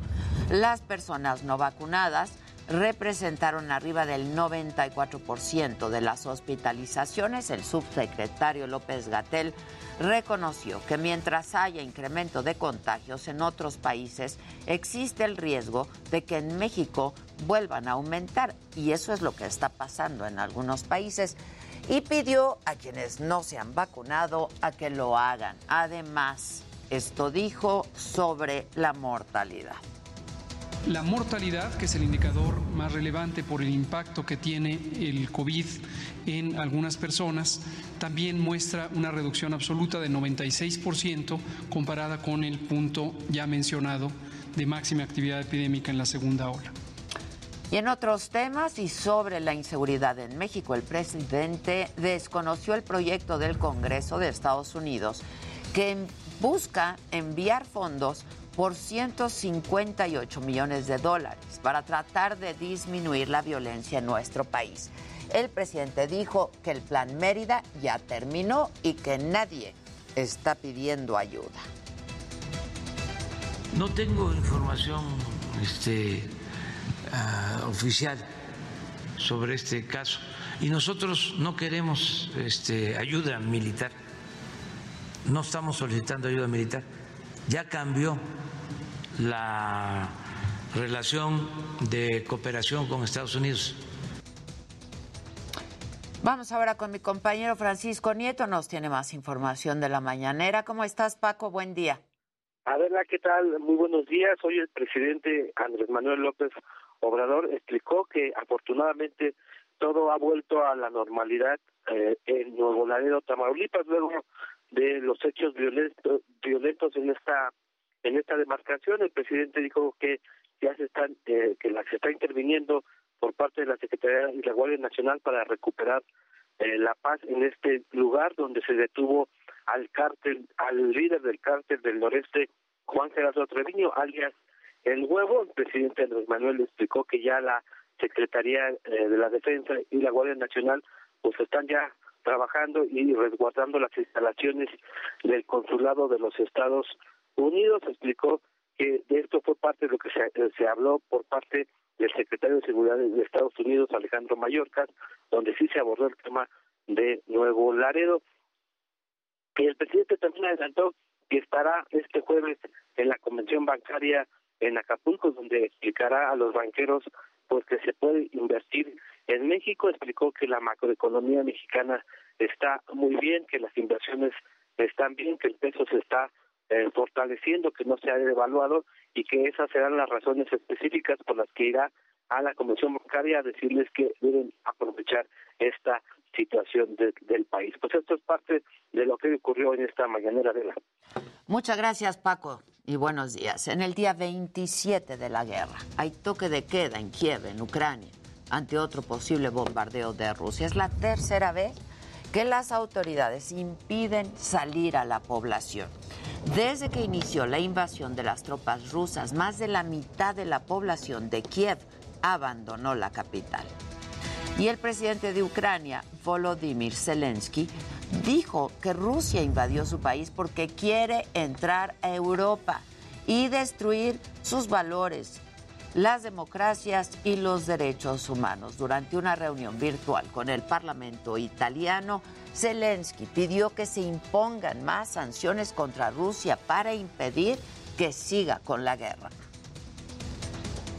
Dovete sostenere anche le sanzioni eh, contro eh, cioè l'embargo contro eh, i, le navi russe che entrano nelle, nei vostri porti. Non dovete assolutamente permettere le eccezioni per qualsiasi banca eh, russa. El presidente de Estados Unidos, Joe Biden, aseguró en una reunión con empresarios que hay señales claras de que Putin considera el uso de armas biológicas y químicas en Ucrania. Esta alerta llega días después de que calificara a Putin como un criminal de guerra. I guarantee you, they're also suggesting that Ukraine has biological and chemical weapons in Ukraine. That's a clear sign he's considering using both of those. He's already used chemical weapons in the past, and we should be careful of what's about to, what's about to come. Y déjenme les adelanto de que hay que estar atentos y pendientes esta mañana, el día de hoy. La Alianza Mexicana de Organizaciones de Transportistas, la AMOTAC, realiza un paro nacional y manifestaciones en las principales carreteras del país. La Suprema Corte de Justicia de la Nación hará público el proyecto que va a discutir el próximo 28 de marzo sobre el caso de Alejandra Cuevas y el fiscal general de la República, Alejandro Hertz Manero. Y pendientes en el mundo, ministros de la Unión Europea se reúnen en Bruselas para preparar la cumbre que tendrá lugar al final de la semana en la que se van a debatir las nuevas medidas para hacer frente a la subida de los precios de los energéticos, esto como consecuencia de la guerra en Ucrania. Y la Convención Constituyente de Chile, de este lado del mundo, presenta una solicitud de prórroga para entregar la nueva constitución. Y en Moscú, un juzgado empieza la lectura de la sentencia contra el líder opositor al régimen de Vladimir Putin, Alexei Navalny, después de que la fiscalía pidiera 13 años de cárcel. Bueno, de eso estaremos muy pendientes y por supuesto les estaremos informando en los distintos espacios noticiosos del Heraldo y en nuestras plataformas del Heraldo, por supuesto, y de la saga también. Vamos ahora con Israel Lorenzana. Estás en la México Pachuca, entiendo. ¿Cómo estás? Gracias, Adela. Exactamente en la caseta de San Cristóbal en Ecatepec, es la autopista México-Pachuca, en donde el día de hoy se ha estado generando esta movilización por parte de la MOTAC es la Alianza Mexicana de Organizaciones de Transporte, AC. Ellos, por supuesto, desde el día de ayer estuvieron anunciando estas movilizaciones en los diferentes accesos carreteros. Como puedes observar en las imágenes del Heraldo Adela, pues hay muchos problemas en materia vehicular para quien viene de la zona de Catepec, de Tecámac, por supuesto del aeropuerto Felipe Ángeles, pues ya va a encontrar una larga fila de vehículos, esto con dirección hacia la zona de Indios Verdes. Adela, conmigo se encuentra en estos momentos el consejero nacional Carlos Plata, con quien vamos a platicar en relación a estos eh, bloqueos parciales que se están dando en estos momentos en diferentes accesos carreteros. Tu nombre y tu cargo. Claro, Carlos Plata Paredes, consejero nacional de la MOTAC. Carlos, eh, ¿por qué la movilización de hoy? ¿Qué piden exactamente? ¿Por qué se movilizan? Ok, mira, esto obedece a la falta de atención por parte del gobierno federal y por parte de los gobiernos de cada estado de la República.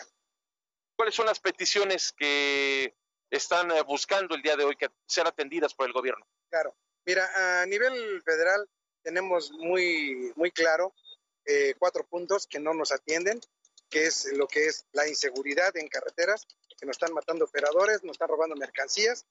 El número dos es por parte de la Secretaría de Hacienda, que nos está eh, hoy nuevamente de alguna manera implementando el complemento cartaporte para el trasiego de nuestras mercancías. El número tres es grúas y corralones por sus pagos, sus cobros excesivos en, a nivel nacional.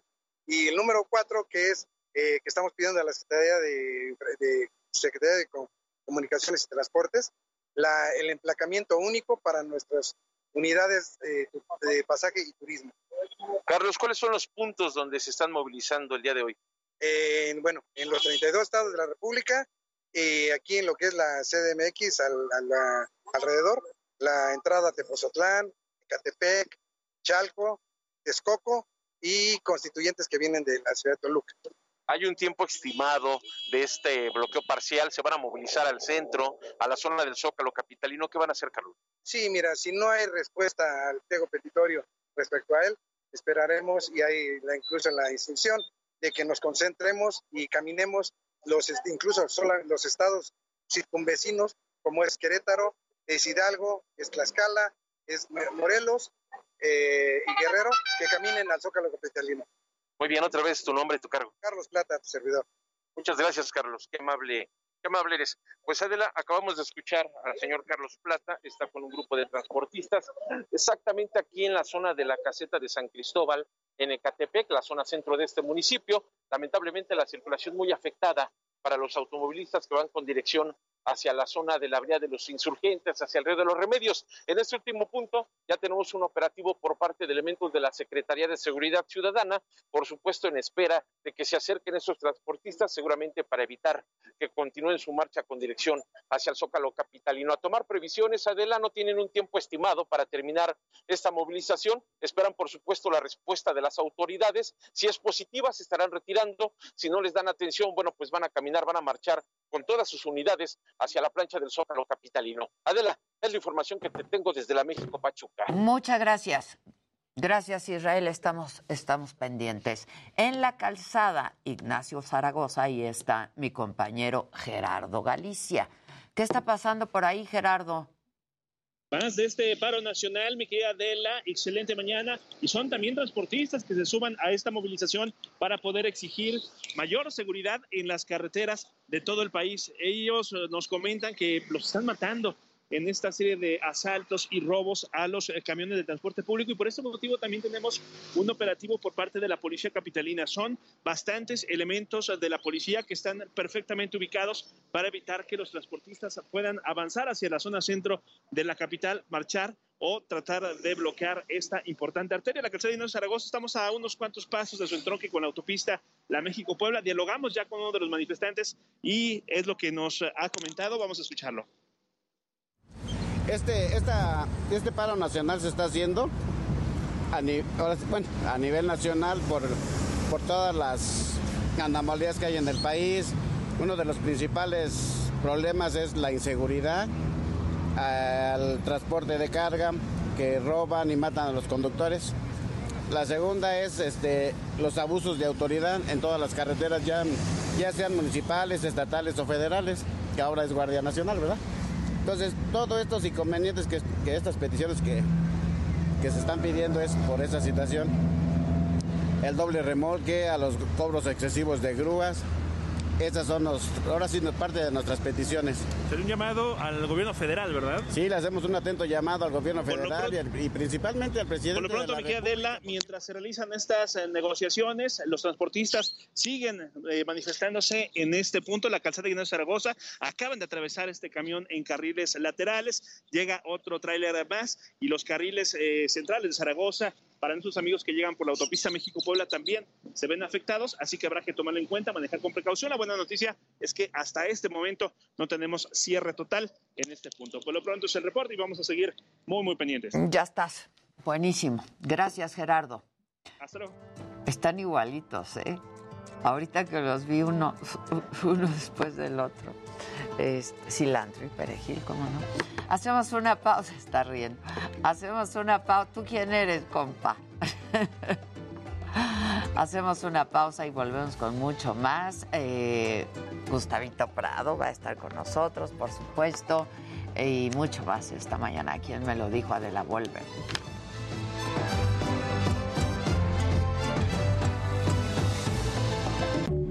No se pueden perder 360 Vida Sana de lunes a viernes a las 6 y media de la mañana por Heraldo Televisión. Y si acaso te lo perdiste, entonces ve la repetición a las 5 de la tarde. Otra vez. Estamos esperando acá. En Heraldo Televisión 360. ¡Vida Sana! Todos los días en Palitos y Bolitas vamos a intentar darle sentido a lo que pasa en México y el mundo. Yo soy Carlos Allende y te espero en el canal 10 a las 7 de la No, pues entonces sí. Pero mañana, ¿qué tenemos? Javi. Uy, está cañón, Javi. Los otros. Ah, no, yo no puedo.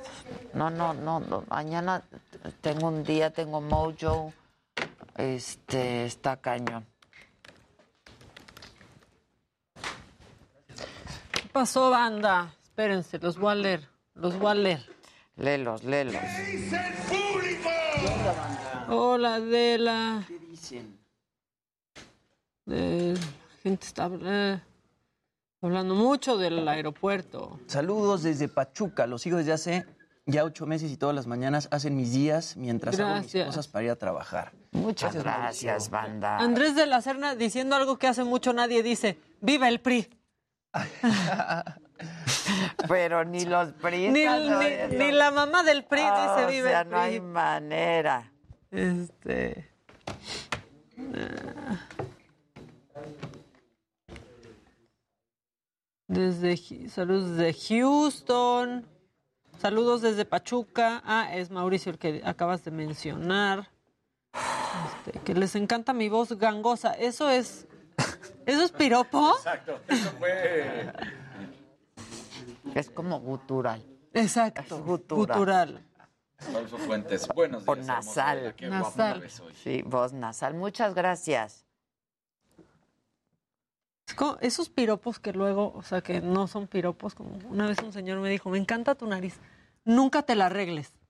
Ay, sí. Nunca te la ¿Cómo nunca? O sea, o me encanta tu nariz, nunca te la arregles, te da una es personalidad. Perfecta, a mí también. Sí, pero nunca te lo, pero, pero arregles ya indica que está te desarreglada.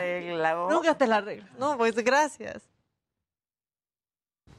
Y mi mamá, para no aceptar que mi hermana y yo somos narizonas, dice, tiene, les da mucha personalidad. Qué, qué, qué, qué buena, extraordinaria historia, ¿no? Sí. Qué padre historia. Ya está arriba, ¿no? O ya va a estar arriba. Ya, va- ya la van a subir por si la quieren volver "Está a ver. Increíble tu outfit, Adela. Ay, muchas gracias. Este es de Julia y Renata.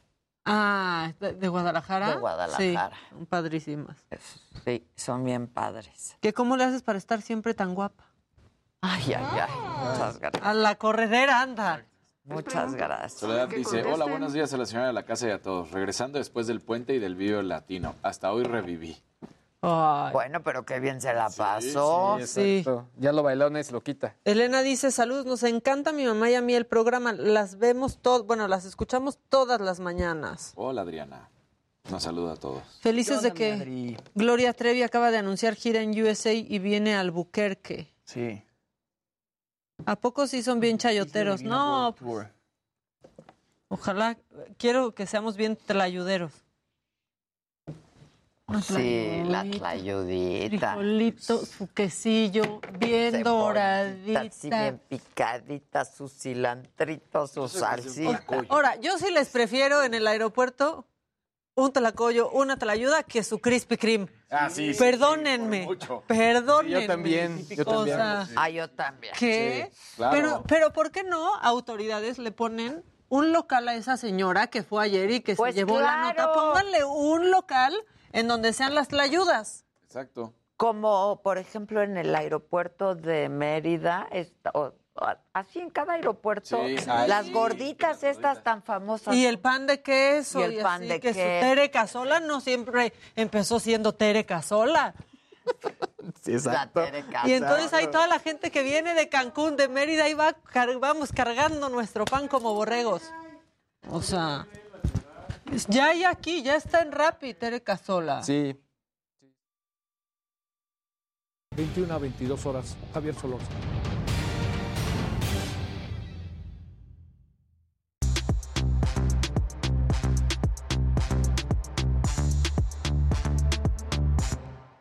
Bueno, pues nada, aquí estamos de nuevo todos juntitos. Aquí estamos. Aquí estamos. Alguien me decía de la regresa radio que ya no las puedo escuchar. Sí puedes. Solamente Spreaker. baja una aplicación que se llama Spreaker, si la pueden poner ahí en la tele, y también Josué, si eres tan amable. Y es gratis, nada más te vas a la saga y buscas, me lo dijo Adela, ¿no? Y consume pocos datos. Sí, exactamente. Consume pocos datos. O le dices, Alexa, Exacto. reproduce el último podcast de Me lo dijo Adela. Exacto. Y ahí Pero sale. si van en el coche, pues en el, el- teléfono también, ahí, Sí. que bajen su app de Alexa y ahí. Ah, pues también. Y ahí los manda Spreaker. Exacto, o los manda en tiempo Spreaker real, también. o si ya pasó el programa, ya Eh, escuchas el, el recalentado ahí en su Exacto. plataforma El favorita. recalentado tan rico. Híjoles. En ciertas cosas. Luego hay recalentados que no valen la pena. ¿No? También. ¿No? Exacto. No, yo creo que no. ¿no? Acuérdate la estampita repetida.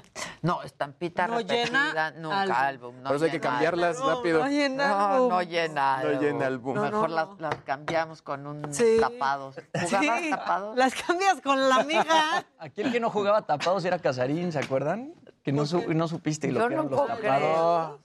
No me acordaba. Qué Y fifí. manos cal- manitas, Manitas calientes, calientes. sí, claro, ese sí, por Qué supuesto. fifí, esa es la cara de una persona que nunca va a ir al IFA por su...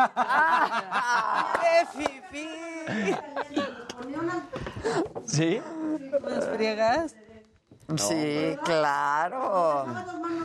Sí, Claro. yo era buena. Pero con los tazos sí jugabas. Sí, los tazos los tazos sí, claro que sí. Pero ¿y las estampitas? Sí, la estampita. Estampita. Y vol- Ah, la volteaba uno así. O hasta así con el... Ajá. Sí, claro. Lo que quiere decir estampita repetida, no. No. Ok. Eso sí, no. ¿Quién vo- ¿Con quién voy? ¿Con quién voy? ¿Con quién Digámosle- voy?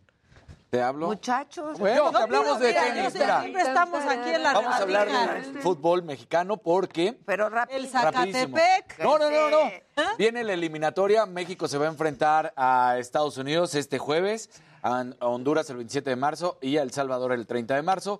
Y con estos partidos, nada más en pocas palabras, se va a definir si México termina en un hipotético primer lugar, que no creo, en un segundo lo veo más factible, tercer lugar o que se fuera al repechaje. Entonces, eso es lo que se va a ver. Y también decir que los boletos están agotados, a pesar de que la queja de varios aficionados por el incremento en los precios de los boletos para el juego de México ante Estados Unidos, las 50 mil entradas se agotaron. Así que Ándale. estadio Órale. completo para Estadio ver el lleno. estadio lleno. El boleto más barato estaba en 1.100 pesos. Entonces, para poder ir a ver a la selección, que pues ha sido una decepción, y a ver si puede contra Estados Unidos, que ahora sí que, como se dice en el argot, nos trae hijos. Porque Sí. Estados Unidos nada más no se puede con Estados Unidos. Eso es increíble. Es ¿no? increíble. Es lo han hecho bien, ¿no? Los gringos lo han hecho Muy muy bien. Y nosotros... Muy mal. sí. Van a ser campeones antes que México. Claro. que No, es una realidad. Va a suceder. Va a Estados Unidos ocurrir, tiene claro ahorita- que va a ocurrir. Tiene una disciplina. Claro, Claro. Tiene ahorita más de 50 jugadores jugando en el fútbol europeo. Ya ves que nos enc- encanta hablar siempre del nivel del fútbol europeo. Y los tienen regados desde equipos del primerísimo nivel como un Barcelona, por ejemplo, hasta equipos igual y de media tabla que no solamente son de España, que pueden ser de Italia o de Francia. Y en México nosotros, bueno, hacemos fiesta porque Miguel eh, eh, Herrera, este, bueno, Héctor Herrera, Miguel Héctor Herrera, es banca en el Atlético Madrid o lleva ya seis partidos de titular. Tenemos realmente siete jugadores ahorita y esos siete son como que tu base.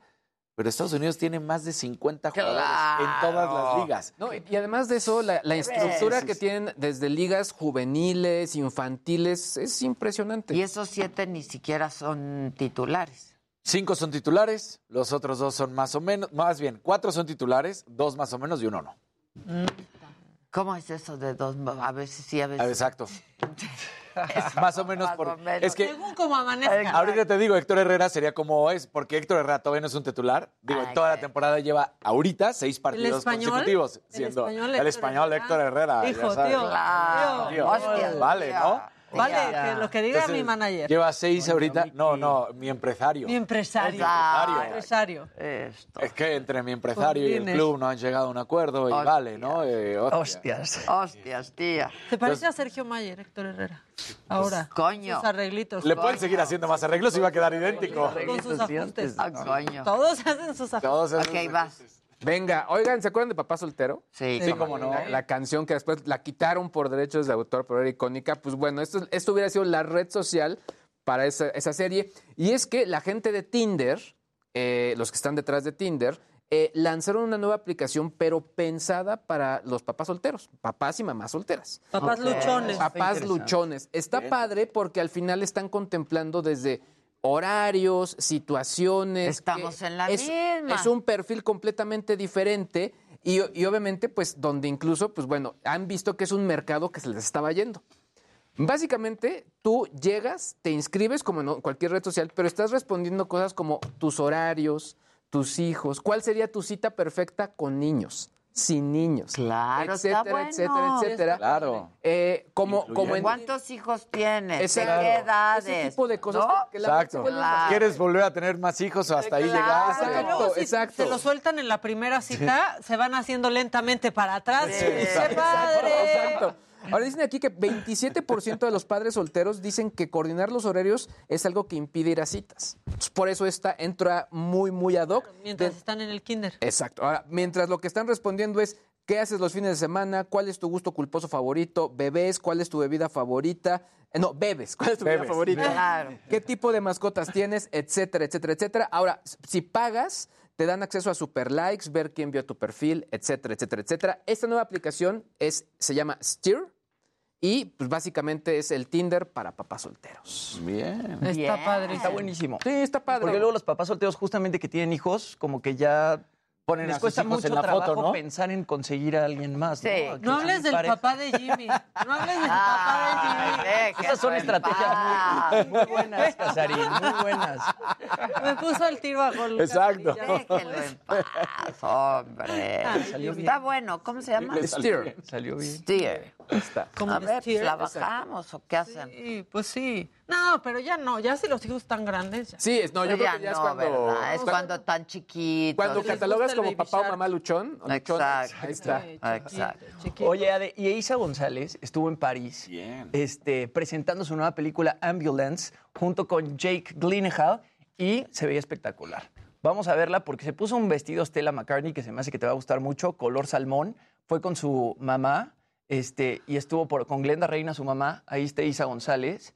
Y ve qué guapa se veía. Uy. Está presentando esta nueva película diferencia, ¿Cómo Ambulance. cambió esta mujer? Sí. no? Sí, y todos los proyectos ¿Qué que le ha Joven, agarrado de más joven, niña. ajá, de más niña, sí. Ahí está con su mamá Glenda Reina en esta presentación de Ambulance que ya se está estrenando en cines. Y justo, pues, Isa González está triunfando, ¿no? O sea, fue como Isa González lo ha bien. hecho demasiado bien. Oye, que Omar Chaparro ya también va a hacer una serie gringa, ¿no? Omar Chaparro. Estoy por ahí, no sé en dónde, lo escuché. Seguro sí, hijo. Ahora- Ahora te lo investigo. Pero bueno. Pero bueno, Isa González está con todo, está haciendo el tema de María Félix, eh, estuvo en Descuida, Yo Te Cuido en Netflix, o sea, como que, no sé, yo La creo que está- ahorita es sí, una de la las está actrices haciendo bien. mexicanas que más la está... la está armando, sí. Va a ser Coyotes, una serie. Gringa, Sí, ¿verdad? sí, Sí. A ver. Pero gringa. Gringa. Y creo que es la primera Coyotes vez. MC.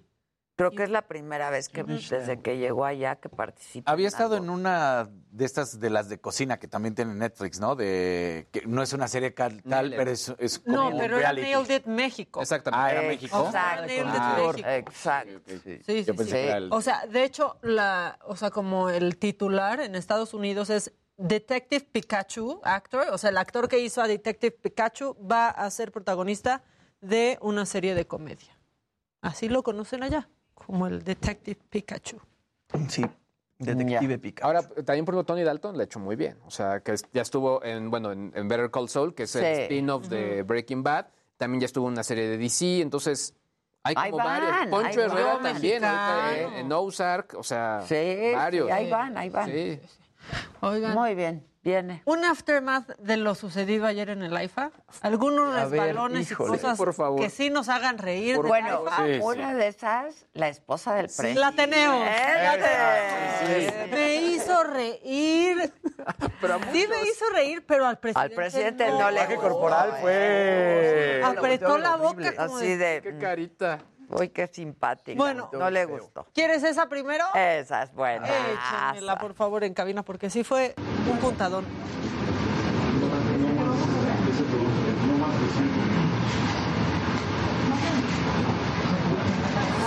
¡Híjole!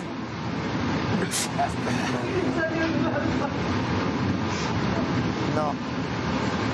No, no, ya no, que te afloja ya, ya, el cuello. no, Sí, ya, ya, sí, no. Sí, De es que no tragas le gustó. espeso. No, pues hasta dice no, tal cual es Sí, como... o sea, Pero no sé si la volteé a ver como de No, sí, carona. No, No, como de... sí, sí, No, sí es se un no de... Porque hubiera hecho sonrisita como así Se cómplice. hubiera reído ya, punto. que fue como no, no media sonrisa. Mira, vuelva. Si es un son- no, no, si es un no de... Media sonrisa y se fue.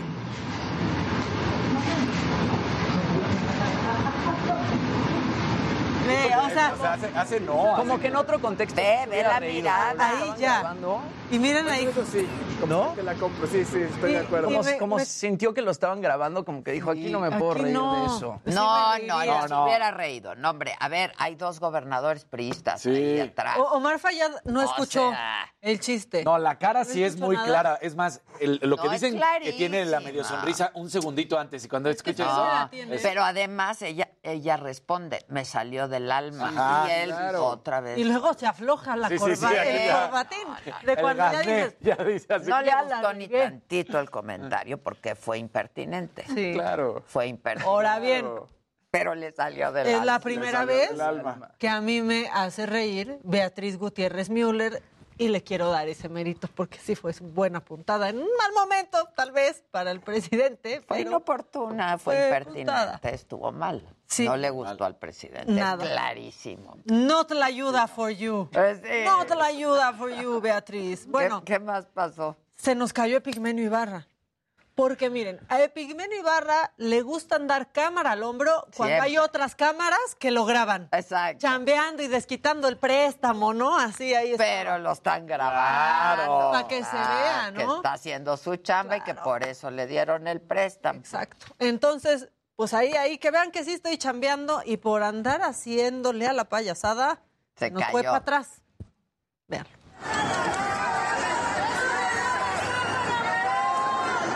Va, ya se Levántelo, levántelo.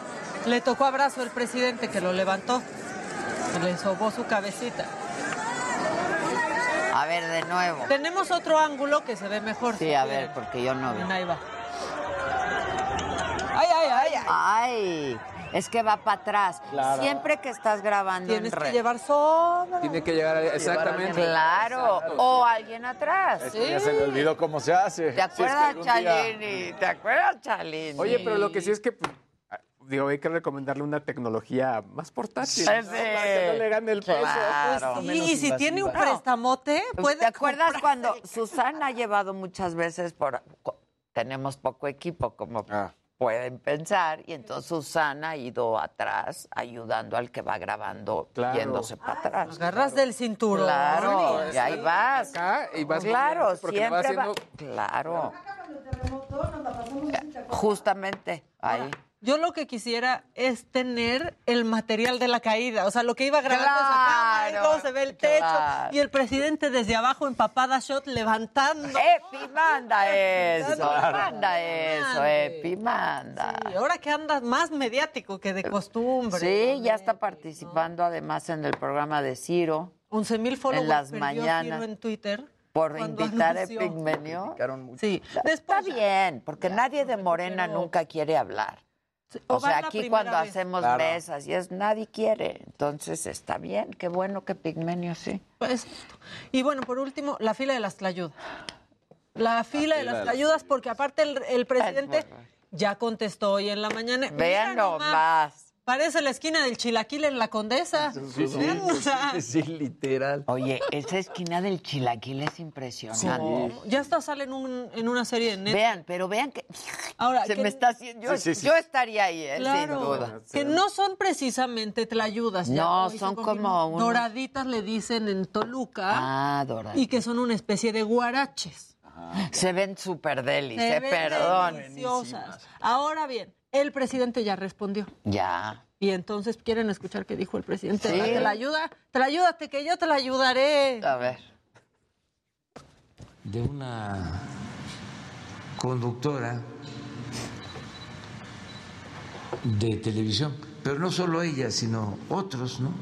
En donde la nota principal era de que una señora estaba vendiendo tlayudas. Entonces, este, con un desprecio que este, eh, poco conocen eh, este, México, las culturas de nuestro país.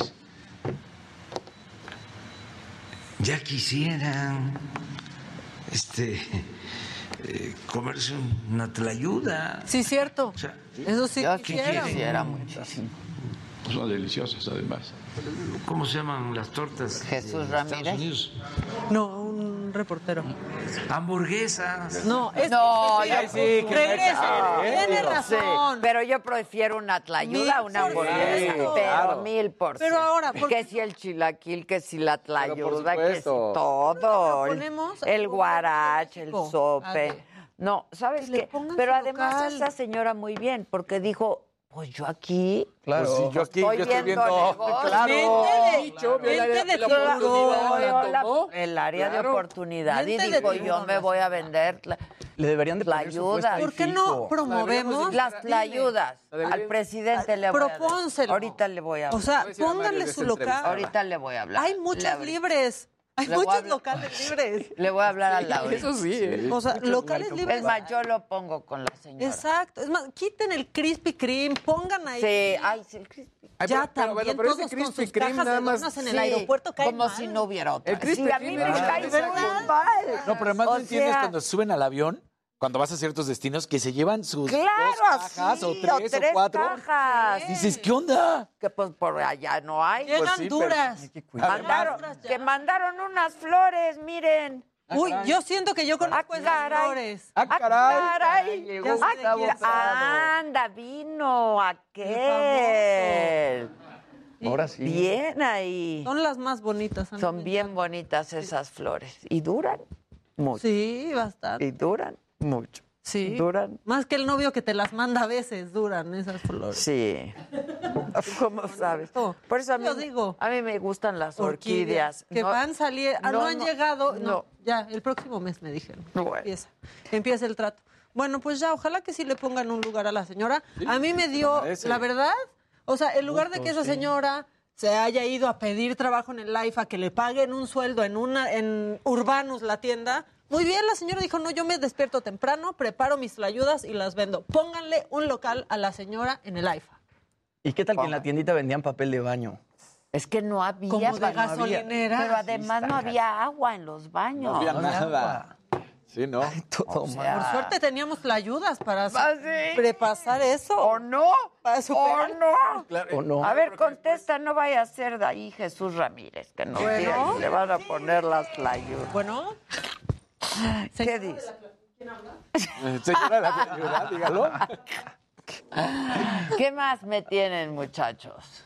Oye, bueno, pues sucedió algo. eh, Esto es del jueves, pero la verdad es que la respuesta se empezó a dar apenas hasta prácticamente ayer, porque pasaron los días de, de, digamos, de fin de semana. ¿Y a qué me estoy refiriendo? Resulta que una jugadora del Club León, que se llama Nayela Vidrio, denunció acoso en sus redes sociales. Lo peor de todo es que el acoso lo denunció por parte de fans del mismo Club León. Ah. No, o sea, ella juega para el León y mismos fans del Club León la empezaron a agredir tanto a ella como a su compañera. Y entonces empiezan a hacer estos comunicados donde dice, bueno, pues no nomás es eso, sino recriminaron y hasta amenazas de muerte, una situación bastante grave.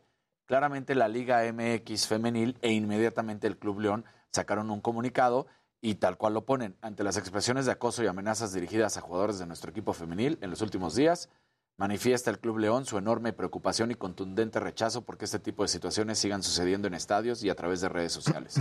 No toleraremos ningún tipo de violencia física, verbal, emocional o digital sobre ninguna persona. La agresión debe ser señalada y denunciada. Todos los integrantes de la institución tienen nuestro absoluto respaldo y solidaridad. Entonces también la Liga MX ya se subió, estos comunicados se empiezan a dar a conocer, el de la Liga MX femenil ayer, porque pues sí, ¿cómo puede ser que además, me parece lo peor, ahí, ahí está el de la Liga MX femenil, la Liga BBVA MX femenil reprueba las expresiones de acoso y amenazas hasta los jugadores de esta categoría, por lo que hace un llamado al respeto. Y, y es muy lamentable el hecho de que haya sido cualquier persona, que, cualquier hombre que se lo haga a una mujer, ¿no? Pero que dices, oye, juego para el equipo que apoyas. Claro. Y, y vienes con esta idiotez, que ¿qué te pasa en la No, cabeza, no? no, no, no. Entonces, bueno, pues eh, bien por el reproche, bien inmediatamente porque tanto la Liga como el Club León responden y dicen, esto no debe estar sucediendo, no lo vamos a apoyar, estamos buscando quiénes son las personas para pues evitar que vuelvan a acceder al estadio. Entonces, bien en ese sentido. Pues sí, muy bien. Muchachos. Oye, un dron que acaba de lanzar la gente de DJI está impresionante. Me encantó porque incluso funciona cuando está lloviendo. Ah, Eso está increíble. Este Ya se es- llama el estacadrón. ¿Quién? El estacadrón. ¿Cómo se llama? Es, es de la ¿Quién compañía, sacó? es de la compañía DJI. El modelo de este se llama Matrix Series, eh, Series eh, el Serie 30, que eh, lo que hace es que tiene una certificación IP55, lo cual lo permite navegar mientras está lloviendo y está pensado sobre todo para bomberos, para policías, para usarlo en condiciones pues bastante complejas. Eh, puede moverse a 23 kilómetros por hora. Obviamente grabar video en, ya en Guau, 4K, está 48 megapíxeles. Está padrísimo, ¿eh? O sea, padrísimo. Y la buena noticia es que para los que somos fanáticos de los gadgets, en este caso de consumo, es que si ya existe este dron, pues de pronto va a venir otro ya, pues para juguete, pero ya con características O sea, este es mucho más interesantes. Este ya es profesional. o- No a la venta. ¿verdad? Exactamente, exactamente. Ahora, este, eh, este dron, lo que sí hay que llamar la atención, y sobre todo de la eh, gente de DJI, es que se han estado mucho en el ojo del huracán por todo el tema de lo que ha utilizado el narco. Porque ha utilizado Ah, eh, drones que tienen cierto peso merca. para llevar mercancía que pesa, eh, pues similar. O sea, si el dron pesa un kilo, por ejemplo. Puede llevar un kilo. Sí, de normalmente son más ligeritos, son de 100 gramos, nada más es por, por poner únicamente el ejemplo. Pero bueno, creo que va a estar también como interesante A ver, Pero es que cómo controlan eso, que es complicadísimo no Pues sí. hacerlo, la verdad. Y el tema es que es una de las únicas empresas famosas de drones, ¿no? También por eso están en el ojo del Es el huracán. referente, porque- tal cual. Sí, ho- honestamente. Y Ah, yo- sí, son, son las Los más. Yo he probado. No son los estos, únicos, pero son los más Los famosos. más. Y el sistema que tienen de, de, pues, de aterrizaje automático está cañón. Es que es difícil A mí- volar a un dron, volar Sí, un dron. Sí. Sí, la Yo verdad. estrellado No es uno, fácil. ¿no? No, O sea, sí, no no es es nada fácil. fácil. Yo en la Claro. pandemia probé un par y pues era desde en ese momento en el, en el edificio donde estábamos, entonces hacía que se aterrizara automático y poníamos como una especie de cuadrito. Y ahí caía el dron. Ay, tal cual, porque sabía de dónde había destegado y dónde tenía que aterrizar. Ah, Ah, está bueno. solito Estaba casi impresionante, la verdad. Sí, porque luego Muy bien. unos que vendían ahí muy básicos está así en el arbusto. Sí. No, no, no, coche. Sí, no. No, yo tenía de niño los que jalábamos la cuerdita y volaban. Ah, Claro. Claro. Bueno, fue el principio. Pues, sí. Fue el Era lo que teníamos en Claro. en los años 80. Esos, claro que Yo tenía de los Unicel, los eso. avioncitos de Unicel, Sí, ¿se claro, padrísimo. ¿Cómo no? Que planeaban Claro. Sí, padrísimos. Sí. Por supuesto. Ay, qué tiempos hoy. Bueno, muchachos, pues vamos a hacer una pausa y regresamos con Gustavito Prado, que nos trajo flores el día de hoy. Volvemos, no se vayan.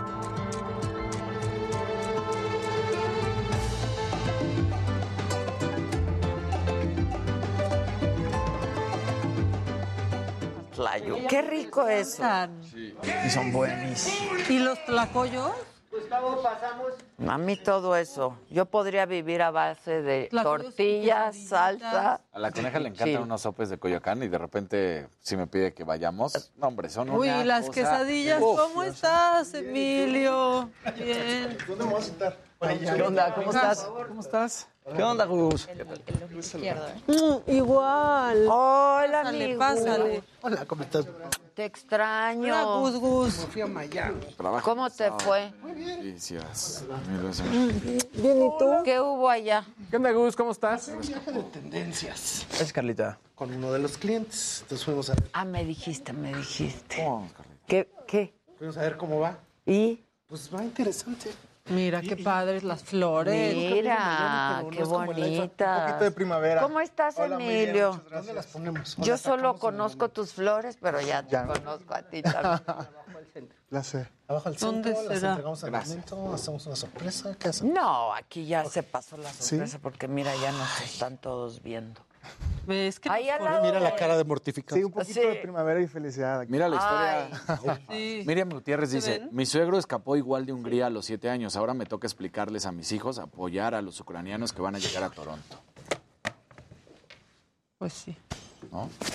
pues sí, Pues sí. como la historia. Como la historia, exactamente. No, es que estaba leyendo que dice Rafael Ramírez de AV, que dice, Adela, no estés de queda bien, sabes que el aeropuerto es una porquería.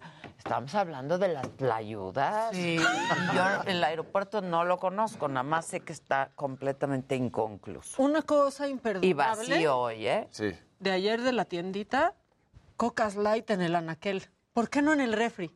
Nos van a vender nuestros refrescos Tibios, a tiempo. tibios. Eso yo no se los permito. No. O sea, Es como comerte una tlayuda ahí sin salsita. fría. Fría, no. Ya con costra el frijol de frío. Exacto, ya cuando se ve así como... Craquelado. Muy bien, Craquelado gracias. seco. Ya con acabado. Bien. Oye, una cosa son chamaco. las tlayudas y otra cosa es el aeropuerto. Con Claro. las tlayudas no se metan, por favor. Con las ayudas no. No, patrimonio. Con las tlayudas no. Se ven muy bien las flores ahí en el centro. Sí, se ven bien padres. Es que los colores que les ponen. Muy bonita la gama. ¿Eh? La gama de color. Sí, está padrísima.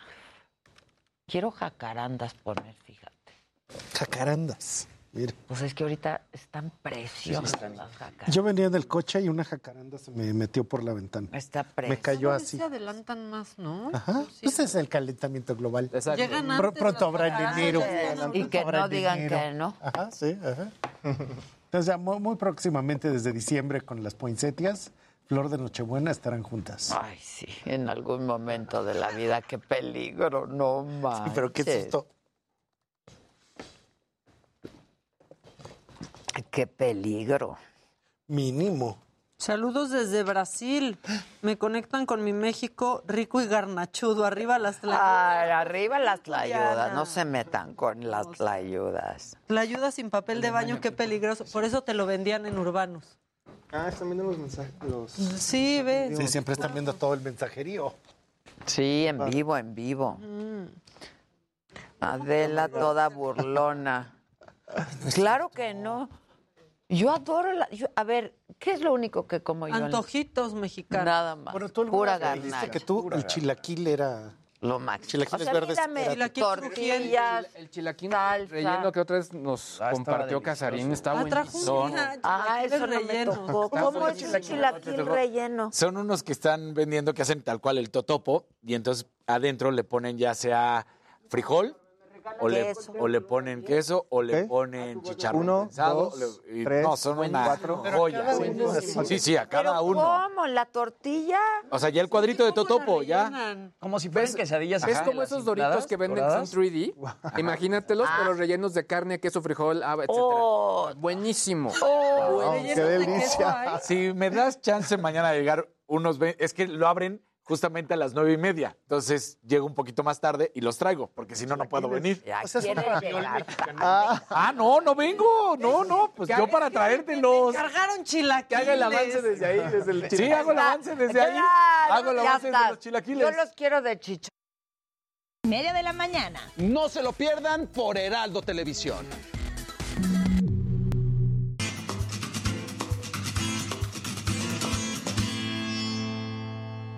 Gustavito Prado, director de Trendo MX, Trapos Trendo, te amo. Hola, Delita, Gustavito, ¿cómo te estás? extrañé. Ya, Ah, siento pues que ya no me fui de quieres. viaje de eh. tendencia. No, nomás fue una semana, no digas No, eso. de verdad siento que ya no, No, me por quieres. supuesto que no te adoro como siempre. muy Yo también a ti. Andas de un independiente. No, bueno. pero además andas secón, ¿eh?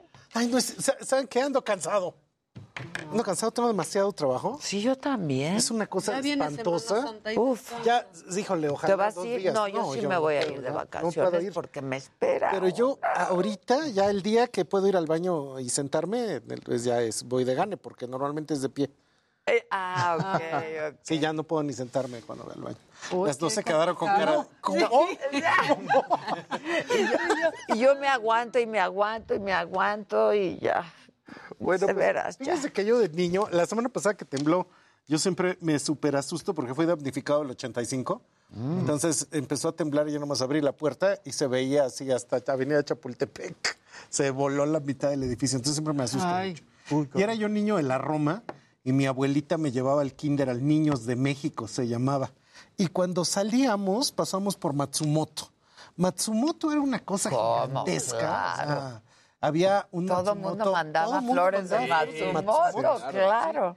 Y de hecho era un, pues un señor inmigrante japonés que había llegado a México, había puesto su negocio, pero ese nombre Matsumoto acompañó como un tema de, de este tema de la flor. De la en flor México, y los jardines. Para muchísima gente, jardines, las flores, etcétera. cómo Entonces no. mi abuelita siempre pasaba, saludaba al señor Matsumoto, porque le estoy hablando de algo de hace muchísimos años.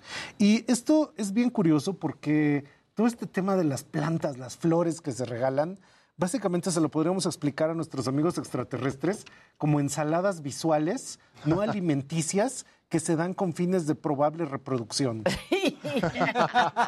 Eso siempre me ha llamado mucho la atención. Claro. ¿Por qué se dan flores? Bueno, pues para ver si Hijos, es chance. Sí. ¿no? Ojalá. A ver si ¿no? jalan. A ver si jala. A ver si tantito. jala.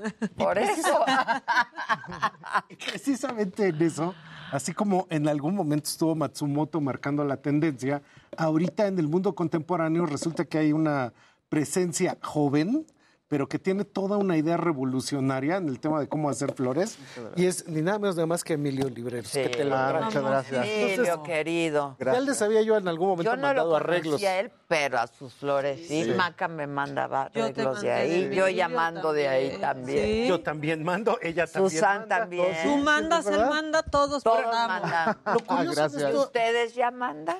Vean. Ah, mira. Sí. Es que es precisamente esto. Y una de las cosas curiosas que él ya nos contará ahorita es la extraordinaria capacidad que tiene de que las paletas cromáticas, las gamas que están siempre en juego, pues acaba siendo una cosa muy que más bien está tocando el tema del diseño, de algo que está muy cercano al mobiliario contemporáneo, al interiorismo. Entonces, Emilio, qué bueno que estás con nosotros. Te gracias. lo traje a Adela para que Tú muy bien, aplausos te en gracias. Gracias. Pues, Gracias ¿cómo por la llegaste a esto? invitación. ¿Cómo se te ocurrió empezar a revolucionar un tema que de repente pareciera que no revoluciona? Cuando uno va al mercado de Jamaica, lo más interesante que uno puede ver son los perritos malteses hechos de flores, los leoncitos hechos de flores. Pues entonces es muy curioso que tú hayas logrado algo totalmente nuevo. Fue justamente eso, este, ver que todo lo que se ofrecía en, el, en las flores era igual, era lo mismo, y quise hacer algo diferente y empecé a prepararme con eh, clases donde me eh, enseñaran a, a cómo alterar las formas, pintar, jugar con geometría, y así fue como empecé. ¿Y estas y- clases dónde las tomaste? ¿Aquí en México? No, fui a Japón. Ah, mira. Ah, mira. Con, con la familia Matsumoto. Exacto, ojalá, sí. Pero sí, me fui en el 2018 20 días a tomar dos cursos, uno de color y el otro que fue de, de Ikebana. Y a partir de ahí empecé ya a experimentar con muchísimo con el color, formas, alterar este, las plantas con color, recortando y, y jugando con color. Pues Ahorita lo, lo haces muy bien. Lo haces de una manera extraordinaria. De hecho, creo que cada arreglo que haces, y es que así se les puede llamar, son verdaderas declaraciones acerca de la estética del mundo contemporáneo.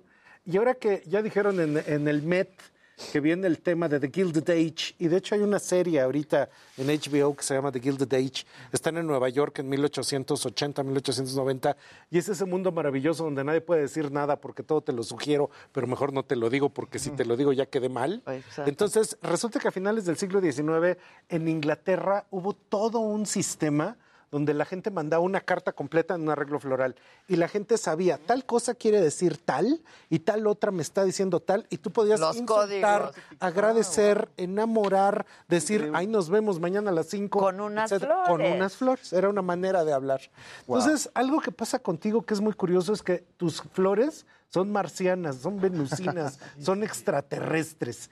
Y esto que de repente uno lo ve y dice, ¿están pintadas? ¿Están pintadas? Sí, sí, sí, están pintadas. Utilizo diferentes formas de pintar las flores. Es con aerosol, acrílico y otras veces lo hago por eh, medio de inducción, que es el agua con tinturas y las flores se pintan. Y es básicamente eso.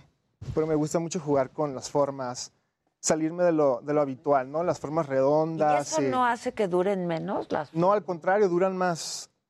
Porque Pero no- son naturales. son naturales.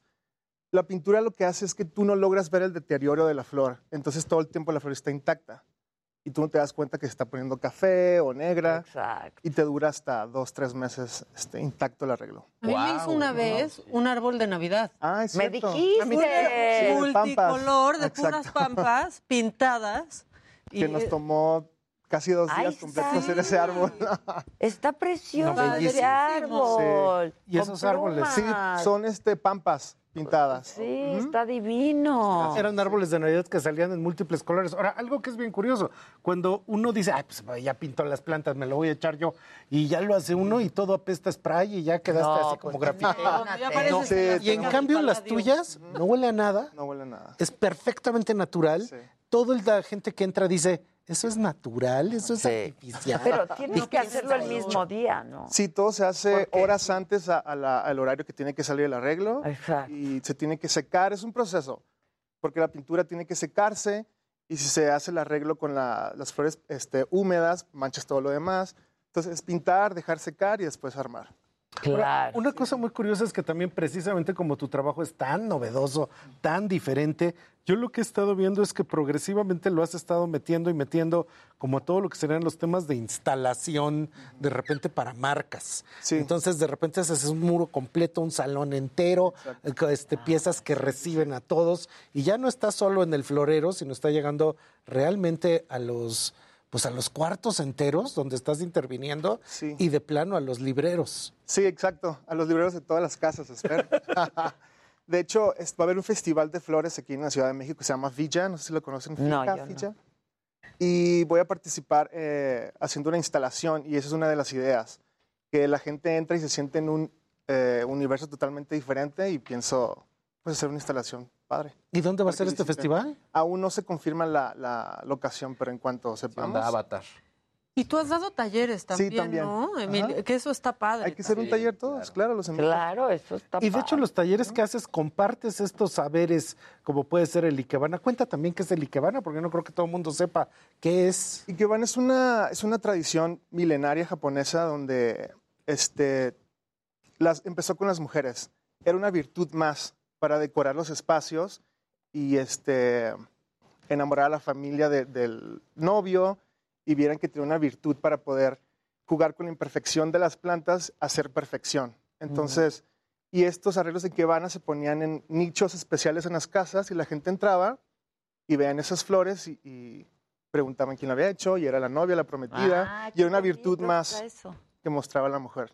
Sí. Y poco a poco se fue, fue entrando, fueron entrando los hombres y pues ya. Ahora, lo curioso de eso es que, por ejemplo, el haiku siempre tiene un verso de estación y una cosa que se acostumbra mucho en el interiorismo japonés es que esto que de repente se ve que hay una imagen, esa imagen está dando pie a poder conversar. Entonces es así de la luna se refleja en un lago. Un suru, color suru, un suru es la garza. Entonces, por eso los japoneses es el, el suru. Ah, Para nosotros es el sur, color suru, orillas a la orilla. Pero Exacto. todo una cosa poética, muy sofisticada. Qué ¿no? bonito está. Entonces, eso también lo están expresando a través del Ikebana. Y ya ves cómo son los japoneses, no nomás es el Ikebana en el arte del arreglo floral. A ver, ese está Tienen precioso. uno que es el arte de la envoltura de regalo. Ah, exacto, o sea, también. tienen... Con telas. Con telas. Tienen una serie Nudos, de sí, sofisticaciones. está increíble esa- Y en esto que él lo está llevando ya a la instalación, Me entonces estos son... qué bárbaro. ¿Qué es esto? Sí. Una serie de lirios con unas hojas gigantescas, Unas ¿no? hojas secas que ya secamos, después pintamos e hicimos la instalación, metimos plumas, este, anturios y un poquito de Anturios. todo. Ujú. Que es mi flor favorita, de hecho. Tú siempre tienes anturios, Sí, siempre. orquídeas. Sí, hay orquídeas, ¿no? Sí, sí, sí. Hay toda una serie de plantas que a veces son hojas gigantescas y demás. ¿Cómo es este diario ir tuyo? ¿Vas a explorar el mercado de Jamaica? Todos los días vamos. ¿Qué- ¿A qué hora? Vamos de 8 en adelante, de 8 a 10. Ah, ok. No es tan temprano. No, tan temprano. No se ponen. No, ex- bueno, sí es 24 horas el mercado Jamaica, de hecho. Sí, es 24 horas. Sí. Padre, vas, Sí. te echas una tlayudita, Sí, un exacto. pollito, compras tus flores. Siguiendo con la idea. es que las flores, ay, Sí. qué maravilla. Están increíbles. ¿Y tú eventualmente provenías del diseño o cómo fue este enlace? No, yo, yo originalmente soy músico, Ah. soy cantante. Entonces, ¿A sí. Sí, Eso no sabía yo. Sí, pues no, no, no es ¿Qué como que lo- cantas? cantaba, ya no canto, pero ¿No? cantaba un pop. Ujú. Sol- Sí. ¿Solista? Sí, solista. Qué curioso. Y ese extraño mundo entonces de la música Sí, se yo, yo un mundo exacto, visual Yo creo que de sorpresas. ahora me gusta Está- hacer como melodías con las flores, ¿no? Como melodías visuales. Entonces no dejé toda la música porque creo que lo hago, lo plasmo con las flores y hago melodías y me gusta pensar eso. colores, por El escándalo del color, la sorpresa de la forma. Y tú ya tienes librería, este, librería, libreros. Tú ya tienes florería así a nivel de. No, ya Estas como alcachofas me encantan. Sí, ¿Qué están- son? Como Ah, no, suculentas, esas son ¿no? suculentas. Ah, son suculentas, están preciosas. Entonces todavía no estás así con esta No. idea de la floristería No creo- abierta al público. No sé si me gustaría tener una tienda abierta al público. Me gusta cómo estoy ahorita, que es como mi, es mi taller. Ahí trabajamos y todo sale por medio de pedidos. Y ahorita supongo que ya tienes más gente trabajando contigo. No, de hecho somos nada más Bonce y yo. Este, Los únicos. Somos los ¿Cómo le únicos, pero programamos todo y trato de no aceptar tantos arreglos para no salirnos de, de la, Claro, de la, la calidad. calidad, claro. ¿Quién responde el WhatsApp? ¿Yo? ¿Tú? Ah, O Monse, a veces, sí, los, entre los dos hacemos Y todo. por Instagram. y por Todo. todos. Si no soy yo, es Monse. Y A mí- para el a 10 mí de me ha pasado. tienen que pedir con mucho tiempo de Sí, anticipación claro. porque se Sí, saturan. porque se para satura un boda. ¿no? A mí Sí. me ha pasado que tú mismo me has dicho, híjole, no puede estar para mañana, pero sí puede estar Sí, para pasado. Exacto. Y algo que a veces te hemos pedido, porque le hemos mandado a personajes muy especiales. Muchas gracias. Entonces describimos, pues, cómo es esta persona y pues Sí, ya que... muchas veces es Ay, te gente inspira, muy extravagante. sí, Entonces te me gusta dicho, esta preguntar persona eso. es así, O le tú me has preguntado. Sí, también. Sí. ¿Y qué, es, qué, qué estás haciendo? Porque yo en la oficina siento que expresan emociones, siento Sí. que tiene un sentimiento. Sí, o sea, sí. me dicen lo mismo que literal, ¿eh? una obra de arte. Entonces, ¿tú qué sientes? ¿Qué expresas en ello? Justamente el fin de semana estuvo mi mamá de visita aquí en la Ciudad de México. Soy de Tijuana originalmente. Ah, mira. Y Es tu paisano. Paisano, paisano. qué talento en Tijuana. entonces eh, eso fue lo que platiqué con mi mamá y creo que con el tiempo desarrollé alguna habilidad para poder comunicarme con las flores. Y, Sensibilidad. exacto, y poder transmitir el mensaje de quien envía y adaptarme un poco a la personalidad de quien recibe para que sea una emoción que perdure, ¿no? Esas son las flores. No nada más algo físico, es una emoción que te entregan, una sorpresa Claro. y es un recuerdo para siempre. Para creo siempre. que eso es un poco lo que... Pero ¿dónde Trato. nace esto de, la, de las flores? O sea, de ser cantante, de no ser diseñador, Sí. de no... Em, yo llegué a la Ciudad de México por la música hace ocho años. Regresé a estudiar una, eh, una eh, taller de composición en la SACEM. Ok. No sentí con- no- una conexión real en ese momento con el taller, entonces tuve que empezar a buscar un trabajo. Ok. Y en ese trabajo había una conexión muy fuerte con las flores y al darme cuenta que era algo que disfrutaba mucho recibirlas y verlas. Eh, me di cuenta que había algo y lo empecé a hacer. Yo empecé a hacer las flores para el recibidor, el showroom, las Ok, clientas, ok. etcétera. Y me di cuenta que me daban como una salida emocionalmente de lo que estaba pasando, ¿no? Que entré en shock porque la música ya no me estaba gustando. Entonces, este, así empecé, decorando el estudio, yendo al mercado Jamaica todos los lunes y empecé a tener una conexión y me di cuenta que, que era lo que quería hacer. Y así fue. Después me fui a Japón, regresé y pues eso ya Y ya hace te tres, cuatro años. una hoja. Ya me tra- aquí, un anturio con unos ojos. Trae un florero, mira. Sí, con ¿A una, dónde? con una Ah, orquídea. mira, claro. Sí. Y acá traes otra, ¿no? Esta es una hoja. Me gusta recortar las hojas y hacer una mano. Mira, qué mira. padre. Ah, no, ya sí, me sí, ganó. sí. No, no, tanto como tú, no. pero ahí No voy. duden de su amor por las flores. eh. ¿Alguno de ustedes que ya lo esté siguiendo en arroba Emilio Libreros, por supuesto, en el Instagram? A ver, voy a hacerlo en Fíjate este que a mí momento. hay algo que me causa hasta escosor, que después de tantísimos años dando clases a muchachos que salen, muchachos y muchachas, suena tremendo, que salen con que van a ser diseñadores, todos llegan a las mismas conclusiones. Entonces ¿Cómo todos es? quieren hacer el mismo objeto aburrido. Arroba Emilio, Emilio Libreros. Y lo que tú encontraste fue una forma totalmente independiente de expresión que no se parece a nada, que es tu propio camino. Y eso creo que debería de ser el ejemplo de lo que todo mundo que quiera hacer algo creativo debería de encontrar. Ya fuera a hacer tlayudas creativas, Sí, existe, claro. o hacer lo que fuera, Pues pero que fuera la diferente. fusión. Sí, ¿no? o sea, poder La encontrar comida fusión Sí. también es poder eso. encontrar cómo hacer algo que literalmente abre un nuevo camino de, de creación. Y algo que yo me pregunto en esto, siendo las flores como son, pues entonces tú también supongo que estás haciendo vasos comunicantes con el interiorismo mexicano contemporáneo, con la perfumería mexicana contemporánea, con el editorial de foto contemporáneo. Entonces ya estás haciendo las collabs. Sí, ya, ya, collabs. ya van varias colaboraciones que hago con marcas, tiendas, este, perfumes aún no, lo cual me encantaría porque es algo que me encanta. Claro, y las Flores. Sí, me encanta. Sí. Pero pues sí, con las marcas ya he trabajado muchísimo, eh, con, en revistas, en editoriales, portadas. Oye, ¿se puede saber cuál era ese trabajo donde iban y venían flores? Eh, sí, era una marca de joyería que se llama Gala's Love. Ah, Mm. ok. Gala is love. Ajá. Ah, mira. Sí. Bueno, pues eso también creo que una entrada de tu increíble manejo del color es la posibilidad de que lo lleves a impresión textil, porque de hecho es como el tipo oye. de combinación que pues es así como completamente diferente. Y algo que tú mismo me has dicho, tú haces arreglos eternos, ¿verdad? O sea, Sí, se te puede pedir uno que jamás se... Ajá. Que jamás se Buscamos que este, elementos ya secos o los, este, o los secamos nosotros y los pintamos y hacemos arreglos en una base con yeso para que esté permanente y no se mueva. y- Pero nunca artificial. También eso- hacemos artificiales. Sí, sí me han pedido y sí lo he hecho, pero ¿Sí? principalmente ¿Te gusta? No, no me encanta, la verdad es que no. no. Sí, No, es es lo mismo. No es lo mismo. seco. A mí no me gustan No, no las flores artificiales. Y de hecho una cosa verdad. curiosa es que hasta las flores artificiales del mayor costo se siguen viendo falsas. Siempre. Siempre. Por mejor hechas Cuestan. Y, Una cuesta, y son carísimas. Pues claro, sí. Mal. porque esas Sí, son exacto, para para siempre. ¿no? Pero no son Es flores, es, de plástico finalmente. Es claro. Ajá, Sí. sí.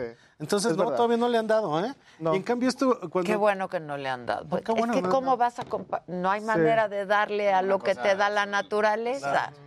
La verdad. Eh, ¿Aquí qué? Tenía yo el... Ahí está atrás. Esa fue claro. la última este, editorial que hicimos para Glamour. justo Para la revista Glamour. Ajá. Exacto. la portada de marzo. Los fondos y todo lo que Sí. está en la escenografía ya es parte de lo que tú estás haciendo. Exacto. Y tú, de hecho, sí te sientes como parte de un movimiento de diseño y de creación ahorita. ¿Si sientes que hay una ebullición? ¿O no es Eh, cierto eso? No me siento parte de, de- de eso aún, pero estando aquí y estando con ustedes ya siento que a lo mejor sí. ¡Ah, eso! Sí, Siempre entonces, pasan cosas sí, en esta mesa, sí. ¿eh? Siempre. O sea, este tipo de validación, sí, no sé, me da esa emoción, ¿no? De que a lo mejor estoy logrando algo. Claro, no, claro que estás logrando algo. Yo creo que son de estas piezas que abren conversación, ¿no? Como conversation pieces, de que Y eso llegas es y... algo que él tiene. Lo pones en un salón. Claro, y la es- gente te la pregunta. gente empieza a hablar. ¿Eso es qué? Sí, claro. ¿Por qué es así? ¿Por qué es tan extraño? ¿Por qué es tan extravagante? Sí. Este me gustó muchísimo. Está padrísimo. Eso Tiene fue- Orquídeas, rosas. Exacto, fue. Ya no sé las demás flores porque. Sí, pero- fue el regresar de, de un curso de Ikebana en Japón que empecé a hacer este ¿Otro? ese Ajá. tipo de arreglos donde hay plantas vivas y flores de corte, entonces es como un, un arreglo mixto. Ah, eso está padre. Y como Pero cuando se mueren las vivas, ya no. Cuando se mueren las, las de corte, las sacas y te queda una maceta con las Ah, plantas vivas. ok, Exacto. Sí. ok. Ah. Y con esto que le pasa a toda persona que tenga que ver con la creación, que llega la clienta o llega el cliente y le dice, quítale, ponle, ponle un moño, Ah, sí, súbete, no, bájale. yo no puedo. Tú no haces eso. O No, sea, de es la- hecho- el sello del verdadero creador. Cuando Aún- el creador propone y no. Aún tengo clientes que llegan con una lista de especificaciones y, y me he dado cuenta que es cuando tengo como un bloqueo. No puedo, o sea, me gusta que, que confíen en mí. Que, Por encargo, no. como tú, como que me ¿no? piden O cosas sea, así. Yo de pronto le he dicho, a ver, ¿y podría traer estas flores? Y me dice, es que no van. Con lo que estoy poniendo no van. Y yo, ah, bueno, está bien, Sí, pues, sí, ¿no? sí. O sea, como el meme, Pero ah, sí, bueno, este, tío, ¿no? Es que no hay, nadie- no hay nada más increíble que le pidas, por ejemplo, si dices, no sé, este, flor rosa.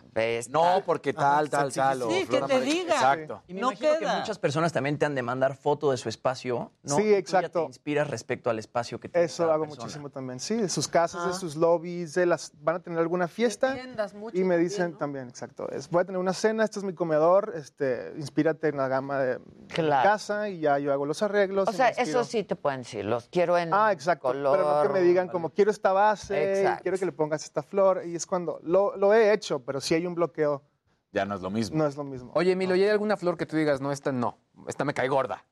O ¿Sabes una que qué? sea de tu preferencia. Es muy curioso porque este, la rosa y el clavel no me gustaban por alguna razón, ¿no? No sé.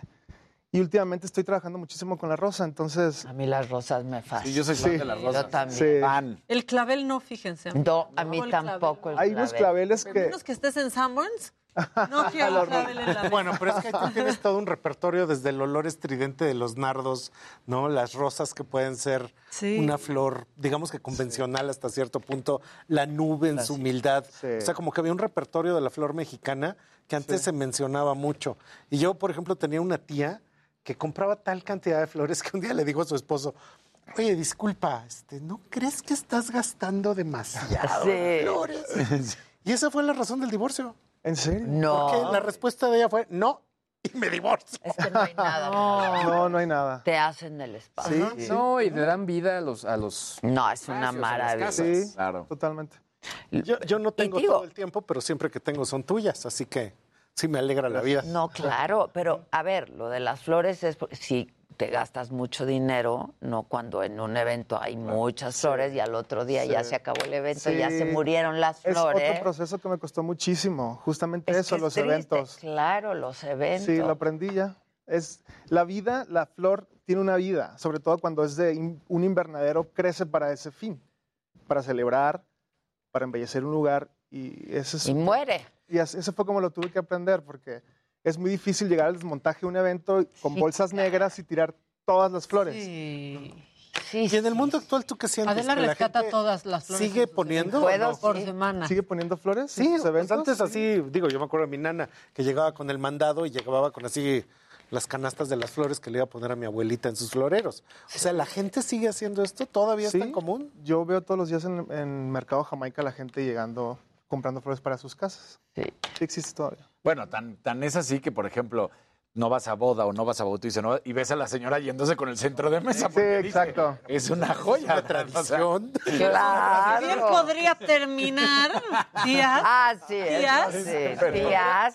Pero no hay quien no se lo lleve. Yo Sí, lo que hago es decirles, mañana les mando. Y entonces, pues al otro día les mandas, ¿no? Al centro. curioso. Para que no se salgan con el Sí. florero. Y a mañana se los Pero no hacemos eso llegar. no pase, Y en este caso, por Mira ejemplo, esto, aquí que por tienes ejemplo. alrededor de mesas Sí. increíblemente decoradas con los vasos y demás, supongo que esto tiene que ver precisamente con el tema de boda o Sí. con el tema de banquete. Ajá. Y ahí cómo llegas a un concilio con la gente que está, con el wedding planner, con Exacto. todos ellos. Pues es justamente, eso fue una sesión fotográfica que hice con una amiga que es Wedding Planners, Lupita Tirado, y se crea un concepto de colores, eh, dónde va a ser el evento, y mostramos paletas de colores a los novios y se llegan a acuerdos. Vasos morados, servilleta naranja, Claro. este, sobre plato metálico y hacemos arreglos altos. Todo es, sí. es comunicación con el cliente, la wedding planner y, y yo. Increíble. Estoy viendo aquí que si bien no colaboraste musicalmente con, con artistas, ¿no? Con Jimena Sariñana sí le hiciste un, Ah, un- sí. un sencillo, o sea, las fotos. Sí, fue, sí, fue una colaboración que hice con Esteban Calderón, que es un fotógrafo también de Tijuana. Es que está- buenísimo, Esteban. Sí, Esteban, es un Le amigo de Tijuana. Sí, ya sé, ya sé. Sí, y muy bueno. Y en esa, me parece, no recuerdo muy bien qué fue lo que hicimos con Jimena. O sea, fue una sesión de fotos con flores, pero no sé si fue para parte de su gira, una portada, un sencillo, pero estuvo increíble. Fue Estuvo muy padre. lanzamiento, sí, fue lanzamiento de un sencillo, lo estoy viendo aquí en tu cuenta de Instagram. Ah, ok. Justamente, ¿qué tienes XS? Sí, y ahí está la Jiménez Sariñana. Exacto, sí. Ah, qué Están belleza. padrísimas. Sí, lo que, lo que Y hice. la foto en es bien esa- padre. Sí. para que la gente la vea. Ajá. Chéquele usted. Pero ahí lo que están logrando con la foto es que Jimena Sariñana se ve con toda la fuerza de una pintura clásica entre Caravaggio. Sí, ve. este, de- así el Sí, Renacimiento. era justo lo que Está plantas. padrísima la Sí, foto. sí. Sí, Bellísimo. para esa sesión compramos muchísima flor importada. Entonces queríamos que se viera así, como timeless. Sí, claro. Están preguntando precios, entonces que te sigan en Instagram Sí, para ver me- los precios.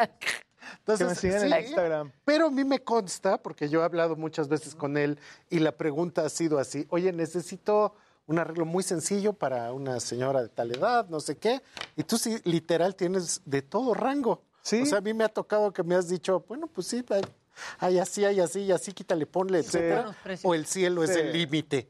Entonces nunca No- me no has me fallado en eso, ha sido pasarme. siempre sencillo. Qué ¿Esto qué es? Y adecuado. Pues sí, claro. Qué bonito. Y eso es bien interesante, qué bonito porque se podría ver apantallante así, va a ser muy caro. ¿No? ¿Eh? O sea, se ve muy apantallante así, me va a cobrar muy caro. No, No, es visto. perfectamente accesible. Sí, eso fue una, creo que fue una apertura de un, de un showroom de, de un PR y le hicimos a la entrada un, un background para las fotografías. Una pared de Fíjate que yo voy a tener un cóctel de inauguración Pues, próximamente. ah, de cierto. Te hacemos Ajá. una pared, algo. Una pared y que Sí, la la gente fotografía se que tome sea ahí. fotos, órale. Buenísimo, Bueno, voy a entonces buscar también la a pared. nadie se le olvide que lo que tenemos en medio de la mesa, pues es precisamente un Emilio Libreros, hecho especialmente para esta ocasión, Exacto. en una playa de colores que creo que reflejan la alegría de La Adela. playa. La en el martes. Sí, exacto, exacto. Sin duda, ¿eh? yo adoro las flores. Ya Yo llegó en la mi- primavera. Si en mi Ya, casa exacto, no hay primavera flores, abajo. me pongo bastante. Eso, mal. eso me dices que ya me ves todo pagado. Yo ya ni llego a mi casa, yo nomás estoy todo el tiempo trabajando. Yo también, pero cuando llegas, el ol- a los nardos me Sí, fascinan por el Cómo olor, por huelen, ejemplo. Sí, el perfume, es un perfume. Es un perfume. Sí, es Y increíble. son una manera de tener lo que pintaba Diego, lo que hay en las pinturas, pero en vivo y poder estar haciendo que nos alegre. Ahora sí que ojo. dígalo con flores. Ajá, dígalo Ajá. con O flores. díselo con flores. Y ese Pues sería sí. un tema que casi no se habla ya. Regresando, como decías, al siglo. Al siglo XIX.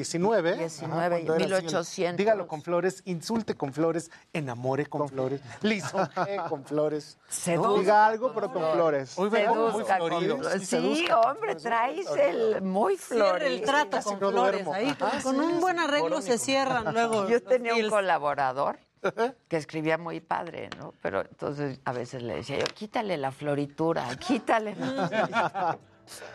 Y yo mismo luego en los estudios le tengo que bajar porque digo cada cosa. No se les olvide, hay que seguir a Emilio Libreros Gracias. en Instagram. Y yo estoy abriendo un taller de moda en sábado. Así, señor, su hija, su hijo quiere estudiar moda, mándemelos. para No que hay, yo les diga no hay cómo nadie está. mejor, ¿eh? Entonces, no para, que, para que yo los convenza o para que yo este, Les diga que haga mejor que se arrepientan. hagan otra Entonces, cosa. Ahí en La Condesa también están online. Entonces todos inscríbanse. Muchísimas gracias. Adela, muchísimas gracias. No, al Yo contrario. espero te un día de estos mucho. dormir ocho horas para yo ya también, verme pero más ya vivo. para que me quieras, No, que yo te adoro, no, ¿qué Estoy sentido diciendo? muy No. seco últimamente. No, ¿Será que está yendo a otro programa o es- No, aquí no nos gusta el poliamor.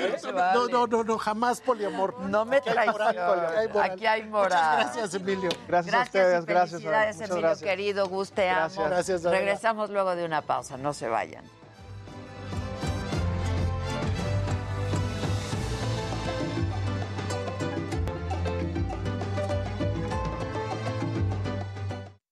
No me enriquezco. ¿Puede voltear todos para acá, por Sí, favor? oye, a mí me está costando un trabajo. Otra foto, otra foto. Ok, gracias. Gracias. Creo que nomás me empobrezco cada vez más. Ya ni me digas, güey, que Muchas ahorita gracias. yo ya estoy endeudada. Espacio. Emilio, Al contrario, cuídate mucho. Cuídate. Saludos a Paola. Yo le digo. O sea, es que se siente uno mal. Sí, te aviso, Adela, sí que un la placer. Bye, Emilio. Gracias. Muchas felicidades, Muchas al gracias. contrario. ¿Cuándo va a ser la...? Adiós. Gracias. 26 Igualmente. Ah, buenísimo. Gracias. 26. Falta un Martes. Muchas gracias. 26. Hasta luego. Cuídate. Anótalo, te lo mando Gracias. ahorita. Sí, gracias. Adiós. Adiós a todos. Bye. Tan chingones tus tenis. Gracias. Y la, ¡Y la chamarra! Oye, ¿verdad? Ya está A ver, en México más, ¿no? O sea, como que ya lo había anunciado. Está padrísimo. Ah, ¿Te gusta Rip and Dip? Está increíble. Muy Lo bien. voy a pedir. Yo tengo una t-shirt con un gatito, ¿has visto? Sí, Esa es está bien padre. Y esa chamarra está increíble. ¿Todo bien? ¿Dónde? ¿En Farfé? Pues hay- yo, aquí hay tiendas que lo tienen y ya lo están anunciando, pero mira, ahorita A mismo. ver, bien, bien, muchas gracias. Hola, comadre. ¿Qué onda, hijo? ¿Cómo estás? Bien, ¿y tú? Bien. Cámara, Casarín. ¿Qué pasó? Ah, Qué gusto. Que Claudia se... se... Vía Zoom. se- ¿Por Zoom? Por Zoom. Me gusta la palabra Zoom. El Zoom. Mira. Ya hay variedad de cosas. Ay, esa está bien padre. Pero solo hay. M y está muy oversized. ¿Cómo sabes? Ya le vi porque me gustó y dije, lo, lo pido. Y ve. Ah, no, pero hay L y XL, quiere decir que no está tan grande. Yo no, no, sí está. Bueno, para a ti te va a gustar así. ¿Cuánto vale? Ve, ¿A dónde lo estás pidiendo? Farfetch. Where else? Pero En aquí pesos, no hay. No, hay en tienditas muy chiquitas, pero no vienen muchas cosas. ¿Sabe? Yo he visto playeras. Ese está padrísimo, pídelo. ¿M? Sí, ¿qué más hay? A mí me encantó ese. Yo no conocí Y luego ese está el gatito así, Pide ese, todo el tiempo. Rip and Dip. A ver esta bomba. ¿Tú conoces el Rip and Dip? ¿Tus hijos no? ¿Qué es el Rip El- and Dip? como un gatito. Pero es Ah, que sí. ya ahorita chamarra, no, porque no. está padre. El Rip and Dip está muy chingón.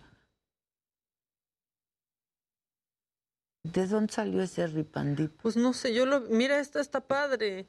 Con el Snoopy. Ah, no, no está padre. Está No. nada. Quiero así. El gatito Ahorita voy a buscar al gatito. Esta me gusta, ¿eh? Es buena así como de overshirt. Ve. Ahí está bien padre. ¿Qué es eso de Rip and Dip? ¿Me explicas? Mira, perdonen, gente. Perdonen, está trapos. padrísimo. ¡Eh! El Rip and Dip. ¿Me explicas qué es el Rip and Dip? ¿Alguien me puede decir? Pues esa es la, esa marca de ropa. Ahí está padre. Con Pero- el gatito. Es como, era Siempre medio es el skater, gatito. siempre es el Yo gatito. cada vez que me trato de vestir un poquito cool, parece que me robé la ropa de mi papá. Es que luego los No. hombres no, les saben. No, no, no. Pero El sabes cool- usar jeans. El cool, Eso luego a sí. los hombres se Yo les solo sé usar dificulta jeans. muchísimo. Solo sé usar jeans. O sea, pero buenos jeans, o sea, claro. con buen corte. El Porque jean luego fino. lo traen bien bombacho. Odio que traigan los, Que los, los los jeans hombres usan bombachos. jeans como si fueran pants. Sí, Ay, sí. Sí, no son pants. Se ven odio los jeans bombachos. El dad pants, el dad jean. Sí, pero ¿sabes qué me pasa? Yo como que tengo dos jeans, tengo que uso siempre y los demás como que no me gustan. Yo también tengo dos jeans favoritos. Y ya, todo lo demás me sabe a caca. Yo mis favoritos son los que me regaló Mac.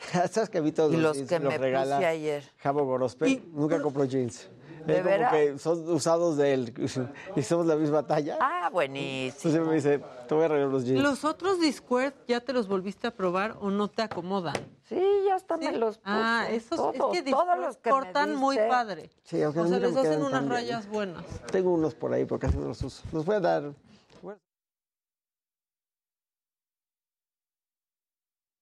Televisión.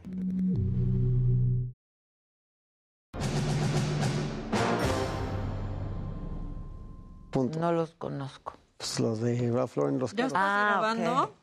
¿Ya estás grabando? Es que hay una marca aquí que me pareció muy chistosa.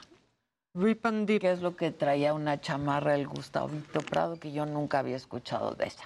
Ilan Katz, Claudia Aguilar, por Zoom la tenemos. ¿Qué onda, Clau? Hola, ¿cómo están? Bien, ¿y tú? También bien, muchas gracias. Qué bueno, mana. ¿De qué vamos a hablar, Ilan? Del decreto. El decretazo. El decreto. El decretazo. Aunque no faltan temas, pero bueno, pues esto estaba bueno también. A ver. Hoy los Yo temas pensé son que íbamos a hablar de Julio Scherer. Pues, ¿qué, qué puedo decir del tema de Julio? Es, eh, o sea, es muy difícil entrar en materia porque pues ya todo lo que dijo es algo que ya estaba, era Vox Populi, ¿no? Este, a mí lo que más me llama la atención... Bueno, lo que era Vox Populi era la enemistad, ¿no? No, pero lo de Alejandra Cuevas, que se Pero, había dicho. sí. Con Olga. Eso, lo Con de, el Olga. pleito con Olga. O sea, ahí, ahí yo creo que habían ya muchos temas que... que- Fue que- puntual, o sea, el tema es que en lo este dije. caso fue muy puntual, dicho por él, Sí. ¿no? No por la rumorología, digamos. La lectura a mí, o sea, me evade la lectura. Este, hay muchas cosas ahí que hay que entender. Lo que sí es que me sorprendió, fue sorprendente el tema de la declaración, pero lo más sorprendente de todo fue la forma en la que lo dijo, que es es momento de hablar. Y eso no ¿Y el sé- final? Sí, el final. El final es Bravísimo. bravísimo. De todo lo que dijo, lo que, lo que me llevo es que una persona con tanto poder no se puede dar el lujo de tener enemigos. Pues sí. ¿No? Y pues Oye, eso- Ilan, y, sí. y digo, la verdad es que sí, retomando esto que dices, Adela, que es muy interesante, ¿no? O sea, como dices, eh, creo que es correcto, ¿no? ¿Qué más decir si ya lo dijo eh, Julio Scherer? Pero me parece que esta última parte de, que denomina tiempo de hablar, ¿no? Estos últimos cinco o seis párrafos, ¿no? Como que el cierre. Pero aludiendo a esto que acabas de mencionar, Ilan, precisamente, ¿no? Él cierra diciendo que la fiscalía no tiene contrapesos constitucionales y que es un peligro, ¿no? Y creo que de alguna manera en las últimas dos semanas de los temas diversos eh, que hemos platicado aquí, eh, sin dar la vuelta, que además es muy chistoso, ¿no? Porque ahorita pensé que íbamos a hablar de Julio Scherer. Sí, lo que pasa es que lo dijo él y lo dijo en sus propios términos. Entonces, el cierre me parece demoledor, ¿no? La Fiscalía General de la República, hoy por hoy, encabezada por Alejandro Hertz Manero, no tiene contrapesos constitucionales y eso constituye un peligro, ¿no? Eh, y por eso por lo menos a título personal, cuando él cierra diciendo eh, en este artículo o en esta, pues no sé cómo llamarlo, ¿no? Casi casi a título confesional, que más allá del futuro que a él le aguarde, pues que le queda el testimonio, me parece que es algo que de alguna manera tanto Ilan como yo hemos estado platicando con ustedes en las últimas dos o tres semanas, eh, como que el riesgo para cualquier ciudadano o ciudadana de a pie que significa tener a un personaje como titular de la fiscalía que no tiene de conducir de esta manera, ¿no? Me parece que es sintomático de lo que estamos viviendo como país, grabaciones a- al más alto nivel, eh, declaraciones a las, en las más altas eh, esferas del poder, y eso creo que sin duda debería preocuparnos a todas y a todos. Pero Pues sí tiene contrapesos la fiscalía y es la legalidad. Al final del día, la fiscalía se topa constantemente con el Poder Judicial Federal y si no pasa la pretensión de la fiscalía por el Poder Judicial, si no coincide, no sirve nada la fiscalía. Bueno, por cierto, hoy la Corte presenta, este, sí es hoy, ¿no? Que debe salir es la, la próxima la semana. propuesta de ponencia, ¿no? Sale, Ya, ya está, o sea, está turnado el de, el de Alejandra Cuevas, dices, sí, el de Alejandra Cuevas. ministro Alfredo Gutiérrez Ortiz Menda, y quedó de presentar el proyecto lo más eh, rápido posible. Habían dicho que probablemente la próxima semana ya se veía. Y lo van a publicar, si no me equivoco. Y sí, lo que dijeron es que se iba a publicar. La verdad es que creo que para evitar filtraciones. Sí, claro. Mejor por que eso. lo publiquen, Es solo claro, por eso. claro. No vayan a decir que lo andan Sí, filtrando, claro, ¿no? mejor que lo saquen. lo- Incluso lo dijeron a propósito también, si te fijas, de, en la declaración en la conferencia de prensa de la semana pasada, a propósito de otros asuntos importantes, ¿no? Como los de la ley de la industria eléctrica, que se van a ver las acciones de inconstitucionalidad y las controversias, dijeron, ya hay proyectos, se listaron el jueves 17 de marzo y el propio ministro presidente dijo, el proyecto se va a publicar, o sea, se va a subir para que cualquiera tenga acceso el 28 de marzo, el próximo lunes, y probablemente empiecen las sesiones el 4 y el 5 de abril a verse esos y otros temas, ¿no? Entonces, creo que, bueno, pues es una manera de ser transparentes, al final del día es, ahí van a estar los proyectos al alcance de todas y todos, y el de Alejandra Cuevas, pues sin duda es uno de estos que, que está el gran tema ahí sobre la mesa de cuándo se va a ver. Pues sí. Bueno, entonces, el decretazo. Adelante, Claudia. Oye, y entonces el decretazo. Oye, voy a retomar tus palabras, Ilan. Como dices, no, sí tiene contrapesos. Contrapesos es la legalidad y el Estado de Derecho. Bueno, pues sí.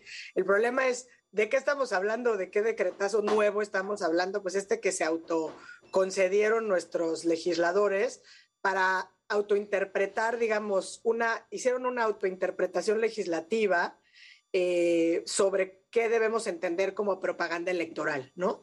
Entonces, eh, pues digo, obviamente es un decreto que está bastante mal hecho y a lo mejor el tema... Soy generis, porque nunca he visto yo un decreto que hable de cómo debes interpretar una disposición constitucional. O sea, es, Claro, es algo único en la Sí, historia. y además- Y además está bien, o sea, el Poder Legislativo, a lo mejor el problema no es que el Poder Legislativo interprete lo que debe decir la norma, o sea, interprete el derecho, son creadores y aunque a lo mejor su función primigenia no es interpretarla, porque en teoría debería ser clara para que cualquiera la entienda y la cumpla, eh, podríamos decir, incluso pues el legislativo está obligado a interpretarla para poder desarrollar las propias normas, normas que va produciendo. El problema es que esta interpretación a modo que hicieron, pues lo que hace es buscar incurrir en un fraude a la Constitución, ¿no? Una norma que es claramente superior y eso simple y sencillamente no le está permitido, ¿no? Eh, o sea, ninguna interpretación legislativa puede ir en contra de la propia Constitución, incluso en, contra de la propia legislación que ya habían a- a- aprobado y porque eso argumentativamente pues solamente les hable ahí, como decía Ilan, al Poder Judicial, ¿no? En este caso, y además ni siquiera estamos hablando propiamente, digo, como dice Ilan, para poner así como de, de- de- de bocado encima de la mesa, ni siquiera estamos hablando de la violación a la veda electoral, que esa es como la siguiente parte, ¿no? Claro. Lo que hicieron está tan mal que es- constituye propiamente un fraude a la Constitución. Y obviamente, pues llamaron a intervenir de nueva cuenta al Instituto Nacional Electoral y también a la Sala Superior del Tribunal Electoral. Pa- paréntesis, Clau, nada más. No solamente esto, sino aparte decretaron sobre una ley que estaba derogada, la del 2014. Y, y, o sea, se equivocaron de ley. Pero bueno, cierro Ya. paréntesis. Ah, ok, ok. Cierro paréntesis. Ok. Sí, sí, sí. Creo que incluso el, creo que fue el magistrado eh, electoral Ciro Murayama, ¿no? Quien, quien publicó así como que destacó en Twitter subrayado lo que estaban interpretando y que estaban haciéndolo tan mal. Pero sí, nunca antes visto, ¿eh? O sea, el decreto dice se interpreta el alcance del concepto de propaganda gubernamental. ¿No? Principio de imparcialidad y aplicación de sanciones contenidas, y ya se van los artículos, que es justamente esto que, que mencionas, Ilan, que me parece muy relevante que destaques, ¿no? Porque creo que se refirieron a la ley de 2014 en lugar de la LEGIPE de 2022. Así es. Entonces, para aderezar ese comentario, tú no puedes decretar lo que no es constitucional. Es como que por un decreto el Bronco, que hoy ya no es gobernador del estado de Nuevo León y está en una condición distinta, pero ese no es el punto. Pero es como bien si- distinta. Es como que, Pero muy sí. distinta. Pero es como que el Bronco hubiera hecho un decreto para cortarle la mano a los, a los Como había dicho, asaltantes, ¿no? Claro. Al que roba. Bueno, pues ese decreto, pues eh, no, lo puedes decidir, ¿no? ¿no? No es algo que tú puedas decretar aunque tengas el Congreso a tu lado. ¿Por qué? Porque va en contra de la Constitución, ¿no? Entonces, pues eso es lo primero. Yo creo que es muy importante. Pero hay otro punto que yo creo que es un punto interesante, que es un punto procesal por el cual este, el, el INE se pronuncia, que dice, tú no puedes cambiar las reglas del juego durante el juego, su- suponiendo sin conceder que no fuera inconstitucional. Entonces, como ya empezó la contienda, como ya estamos en el periodo de revocación de, manda- de mandato, pues tú no puedes llegar y decir, fíjate que ya lo pensé bien. Y los servidores públicos sí pueden hacer propaganda en este sentido. Bueno, ya no te aplica porque ya Claro. empezó. No, para él. Claro. O sea, yo no puedo apostar en, un, en el Super Bowl cuando ya va a terminar el Super Sí, Bowl. claro. No, o sea, tienes que, tienes que ser al inicio. Y eso yo creo que es muy importante. Entonces, ¿cómo lo publican? Porque como dice Lorenzo Córdoba, Lorenzo Córdoba se, se escuchaba muy enojado, pero lo que decía Lorenzo Córdoba es que estamos viviendo en la era de los tramposos. Y eso es trampa, es una trampa, es, es una forma de hacerle trampa, o como bien dice mi distinguida amiga Claudia, un fraude a la Constitución. O sea, es una forma de lograr lo que están buscando, que es estas ventajas para lograr que la gente salga a las urnas a votar. Porque entonces, ¿ahora qué procede? No, pues simplemente lo que está diciendo el INE, que es caso omiso. No lo puedes hacer, estás violando, o sea, tú no puedes violar la Constitución, tú no puedes hacer esto, no lo puedes hacer. Y si lo haces, pues atenta a las consecuencias. ¿No, Ilan? Y ya lo dijo el tribunal, o sea, la propia sala eh, lo que dijo es, ok, a ver, ya está tu decreto, ¿no? Después que lo impugnen, etcétera. Pero justamente la sala especializada del Tribunal Electoral del propio Poder Judicial Federal consideró que este decreto, que se aprobó el 17 de marzo, eh, no es aplicable para el ejercicio del 10 de abril, o sea, me refiero a la revocación de mandato, pero tampoco para los procesos electorales que están en marcha, precisamente por lo que está destacando Ilan, o sea, no puedes cambiar las reglas. Y eso de cambiar las reglas tampoco es un capricho. Es decir, constitucionalmente está previsto que las modificaciones a las reglas electorales se tienen que aprobar y publicar por lo menos 90 días antes del inicio de los comicios, ¿no? O sea, antes de los procesos electorales.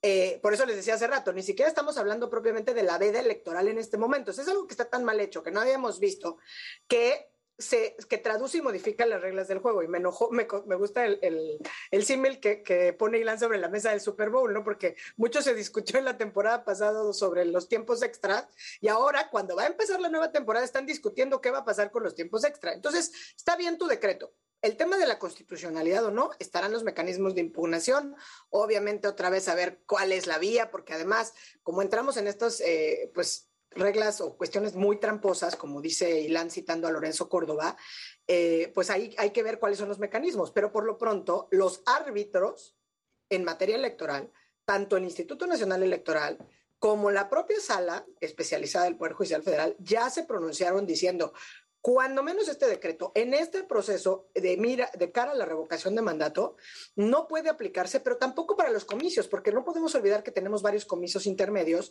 e incluso algunas elecciones eh, de corte de ¿cómo se llama?, de, de, gobernadores en las entidades. Y esto que decías es muy importante, o sea, al final la comisión de quejas del INE lo que está diciendo es que aplique el criterio de la propia sala, ¿no?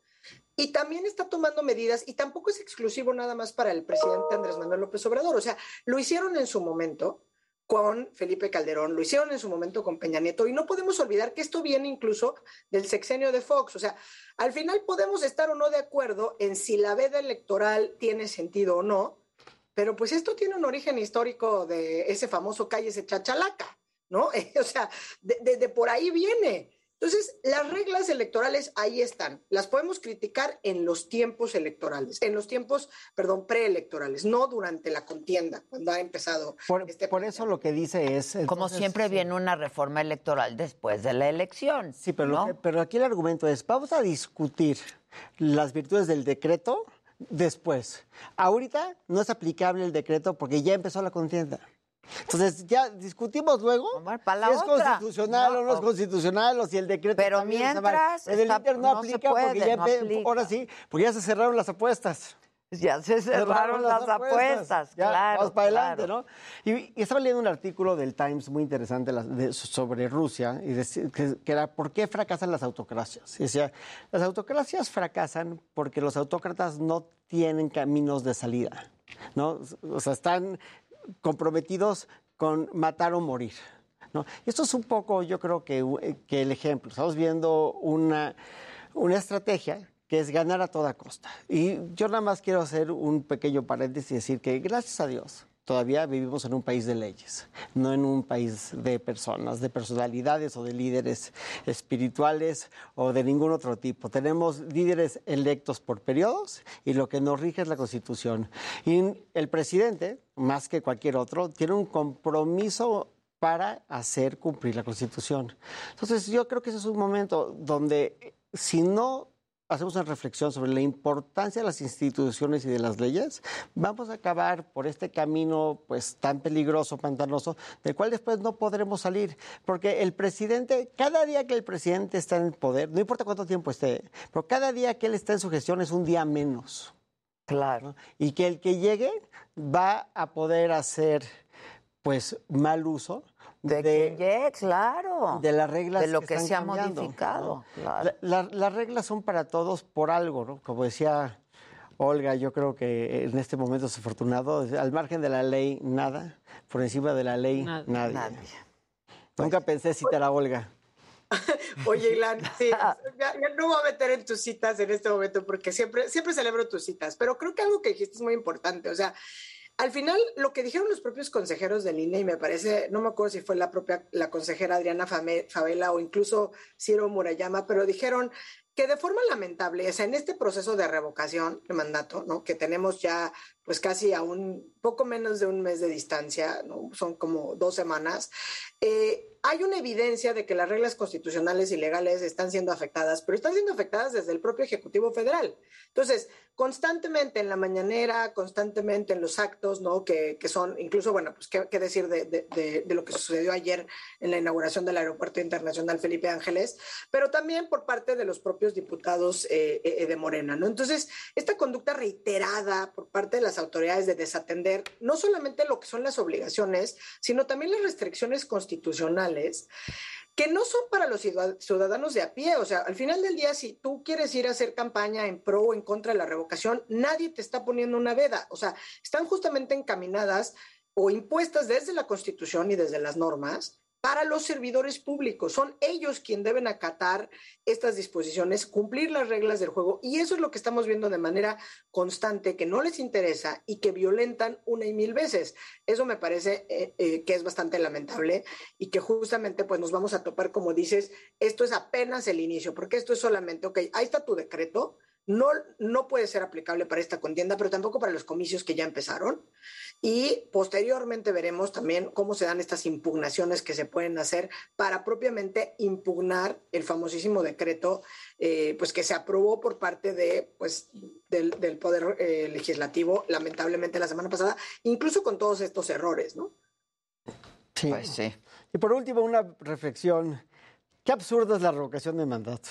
Sea, es ¿Quieres que el presidente, pues, pero Eh, quiero que me, pre- pero casa? quiero que me pregunten, o sea, no quiero que se vaya, pero quiero que me pregunten si quiero que, Que se, se- vaya que- para decir que no quiero que se vaya. Que se quede. Claro. No, no, no. Y aparte es una gastadera de dinero. Es campaña, es más campaña. Es campaña. La revocación de mandato es algo bien complicado porque es un mecanismo de democracia directa participativa. Que O sea, está muy bien. Eso está muy bien. Está muy bien. Entonces, es bien complicado cuando te topas con estas polarizaciones narrativas, porque como dices, ¿no? Está muy bien como mecanismo. Ahora, está también, está mal implementado, está mal legal, está mal legislado. Eh, la pregunta, pues, es inentendible. La pregunta trae un correlativo que no se entiende. Las especulaciones no sobran, ¿no? Eh, y además tenemos constantemente, digo, porque seguramente les pasa y seguramente lo ven en las redes y en todos los grupos de WhatsApp, eh, voces en pro y en contra, ¿no? De, oye, es que no debes participar, oye, sí debes participar, oye, ¿no? Entonces es muy complicado y lo que me parece es, es un uso bastante indiscriminado de recursos públicos, eh, pues sí, para hacer una vacilada, por lo menos como está planteado en este momento. Y todavía el presidente diciendo que aunque no se cumpla el porcentaje que es requerido, ¿no? Este, pues él va a hacer lo que le diga el pueblo. Eso también, pues tampoco está bien. Una No, tomada de pelo, porque es como cuando nos dijo que lo diéramos por muerto, o sea, que él no iba a contender por nada, ¿no? ¿Y dónde está? Eh, no, no solo contendió una vez, contendió en tres, tres ocasiones previo a llegar a la presidencia de la República. Eh, y, y bueno, claramente el espectáculo de la inauguración en, el di- eh, eh, en- en- en el aeropuerto el día de ayer, ahí pues ni hablar de propaganda, o sea, es propaganda, ¿no? Por eso hacía yo ahorita, el- el- el- el- sí se relaciona con muchos temas y el, al final del día, pues si está una persona que quiere imprimir en su bodega y hacer playeras diciendo que AMLO y la revocación, bueno, eso no está en la veda, pero lo que no pueden hacer es los servidores públicos estar haciendo de los recursos, de sus plataformas y que nos aparezcan espectaculares eh, todo el día sin que haya a quien podamos sancionar. Y algo que es muy delicado es que las propias... eh, pues las propias mañaneras, ¿no? El contenido y la difusión de las conferencias, por lo menos por lo que hace lo que va del mes de marzo, ¿no? Eh, incluso había una consejera del INE que señalaba el día de ayer, ¿no? Todas las que se han dado, por lo menos 14, 15, 17 de marzo y creo que desde antes, eh, no están exentas de esas restricciones de la normativa aplicable y la verdad es que lo hemos visto una y mil veces, el presidente simple y sencillamente no le importa esas restricciones, no le importa. Pues sí. Y las encuestas al final del día y las elecciones no, y la aprobación no son una crítica o un análisis sobre el bueno o el mal trabajo del gobernante. Son una, una, op- una opinión sobre la percepción del trabajo del mandante. Claro, ¿no? Y pues, claro. si tú te dedicas a cuidar tu percepción, pues obviamente pues, te va a ir claro. bien en las encuestas. Claro. Lo importante yo creo que es los resultados que todos los mexicanos queremos y que todavía nos puede dar el presidente. Sí, por supuesto. Estamos a tres años. Pero además, ¿quién quiere? O sea, el que pide la revocación de mandato no es quien está en el poder. ¿No? Entonces, pues es, es, es lo más. Es como cuando le insisto a Es Gina. muy bizarro esto, ¿no? Es como cuando le pregunto a Gina todo el día, ¿cuánto me quieres? ¿Me quieres? ¿Cuánto me quieres? No, pues sí, pues el que quiere escuchar que me quiere. Claro, ¿no? quieres saber No, números. Así lo ando claro. preguntando yo a mis hijos. ¿Cuánto, ¿Cuánto me quieres? Pero dime ¿En cuánto. serio? ¿No? ¿Pero ¿Cuánto? por qué? Pero, exacto. Sí, pues es- A propósito de la familia Katz, Max, mi ahijado, nos está viendo, está enfermito. Ay, sí, hola, Max. Y le mandamos muchos besos. Hola, Max. Órate. Que está lo máximo el Max. ¿Qué tiene? Sí, Vomitó cuatro veces ayer anoche. Ay, pobre. infección. proyectil. ¿Qué comió? No, no sabemos. No saben qué comió. Sushi. Te amamos, Max. Te amamos, Max. Un pan tostado, Max. Exacto. Haga masita. Exacto. Pan tostadito, dieta blanda, ¿no? Mucho amor. Y mucho amor. ¿Cuánto nos quieres más? Porque nosotros te amamos. Pero ¿cuánto? ¿Cuánto? Yo me necesito aquí hacer el tatuaje de todo el mar. Porque a mis hijos les pregunto, ¿medio mar o todo el mar? Todo el No, mar. todo el mar. Todo el mar. Porque a Ah, veces me pueden querer medio mar. padre. Ajá. Teres y yo nos lo queremos hacer. Todo el mar y que cierre con unas como litas. Exacto. Qué bonito. Ya lo vi, ya lo vi. Bueno, gracias, Clau. Bye. Ilan Katz, como siempre, muchas gracias. Te quiero mucho, mi querido Max. Te mando un beso y un abracito bien apretadito desde aquí. Este, y nada, a ustedes los esperamos mañana a las 9 de la mañana por este mismo canal y por nuestra plataforma de la saga en YouTube. Gracias.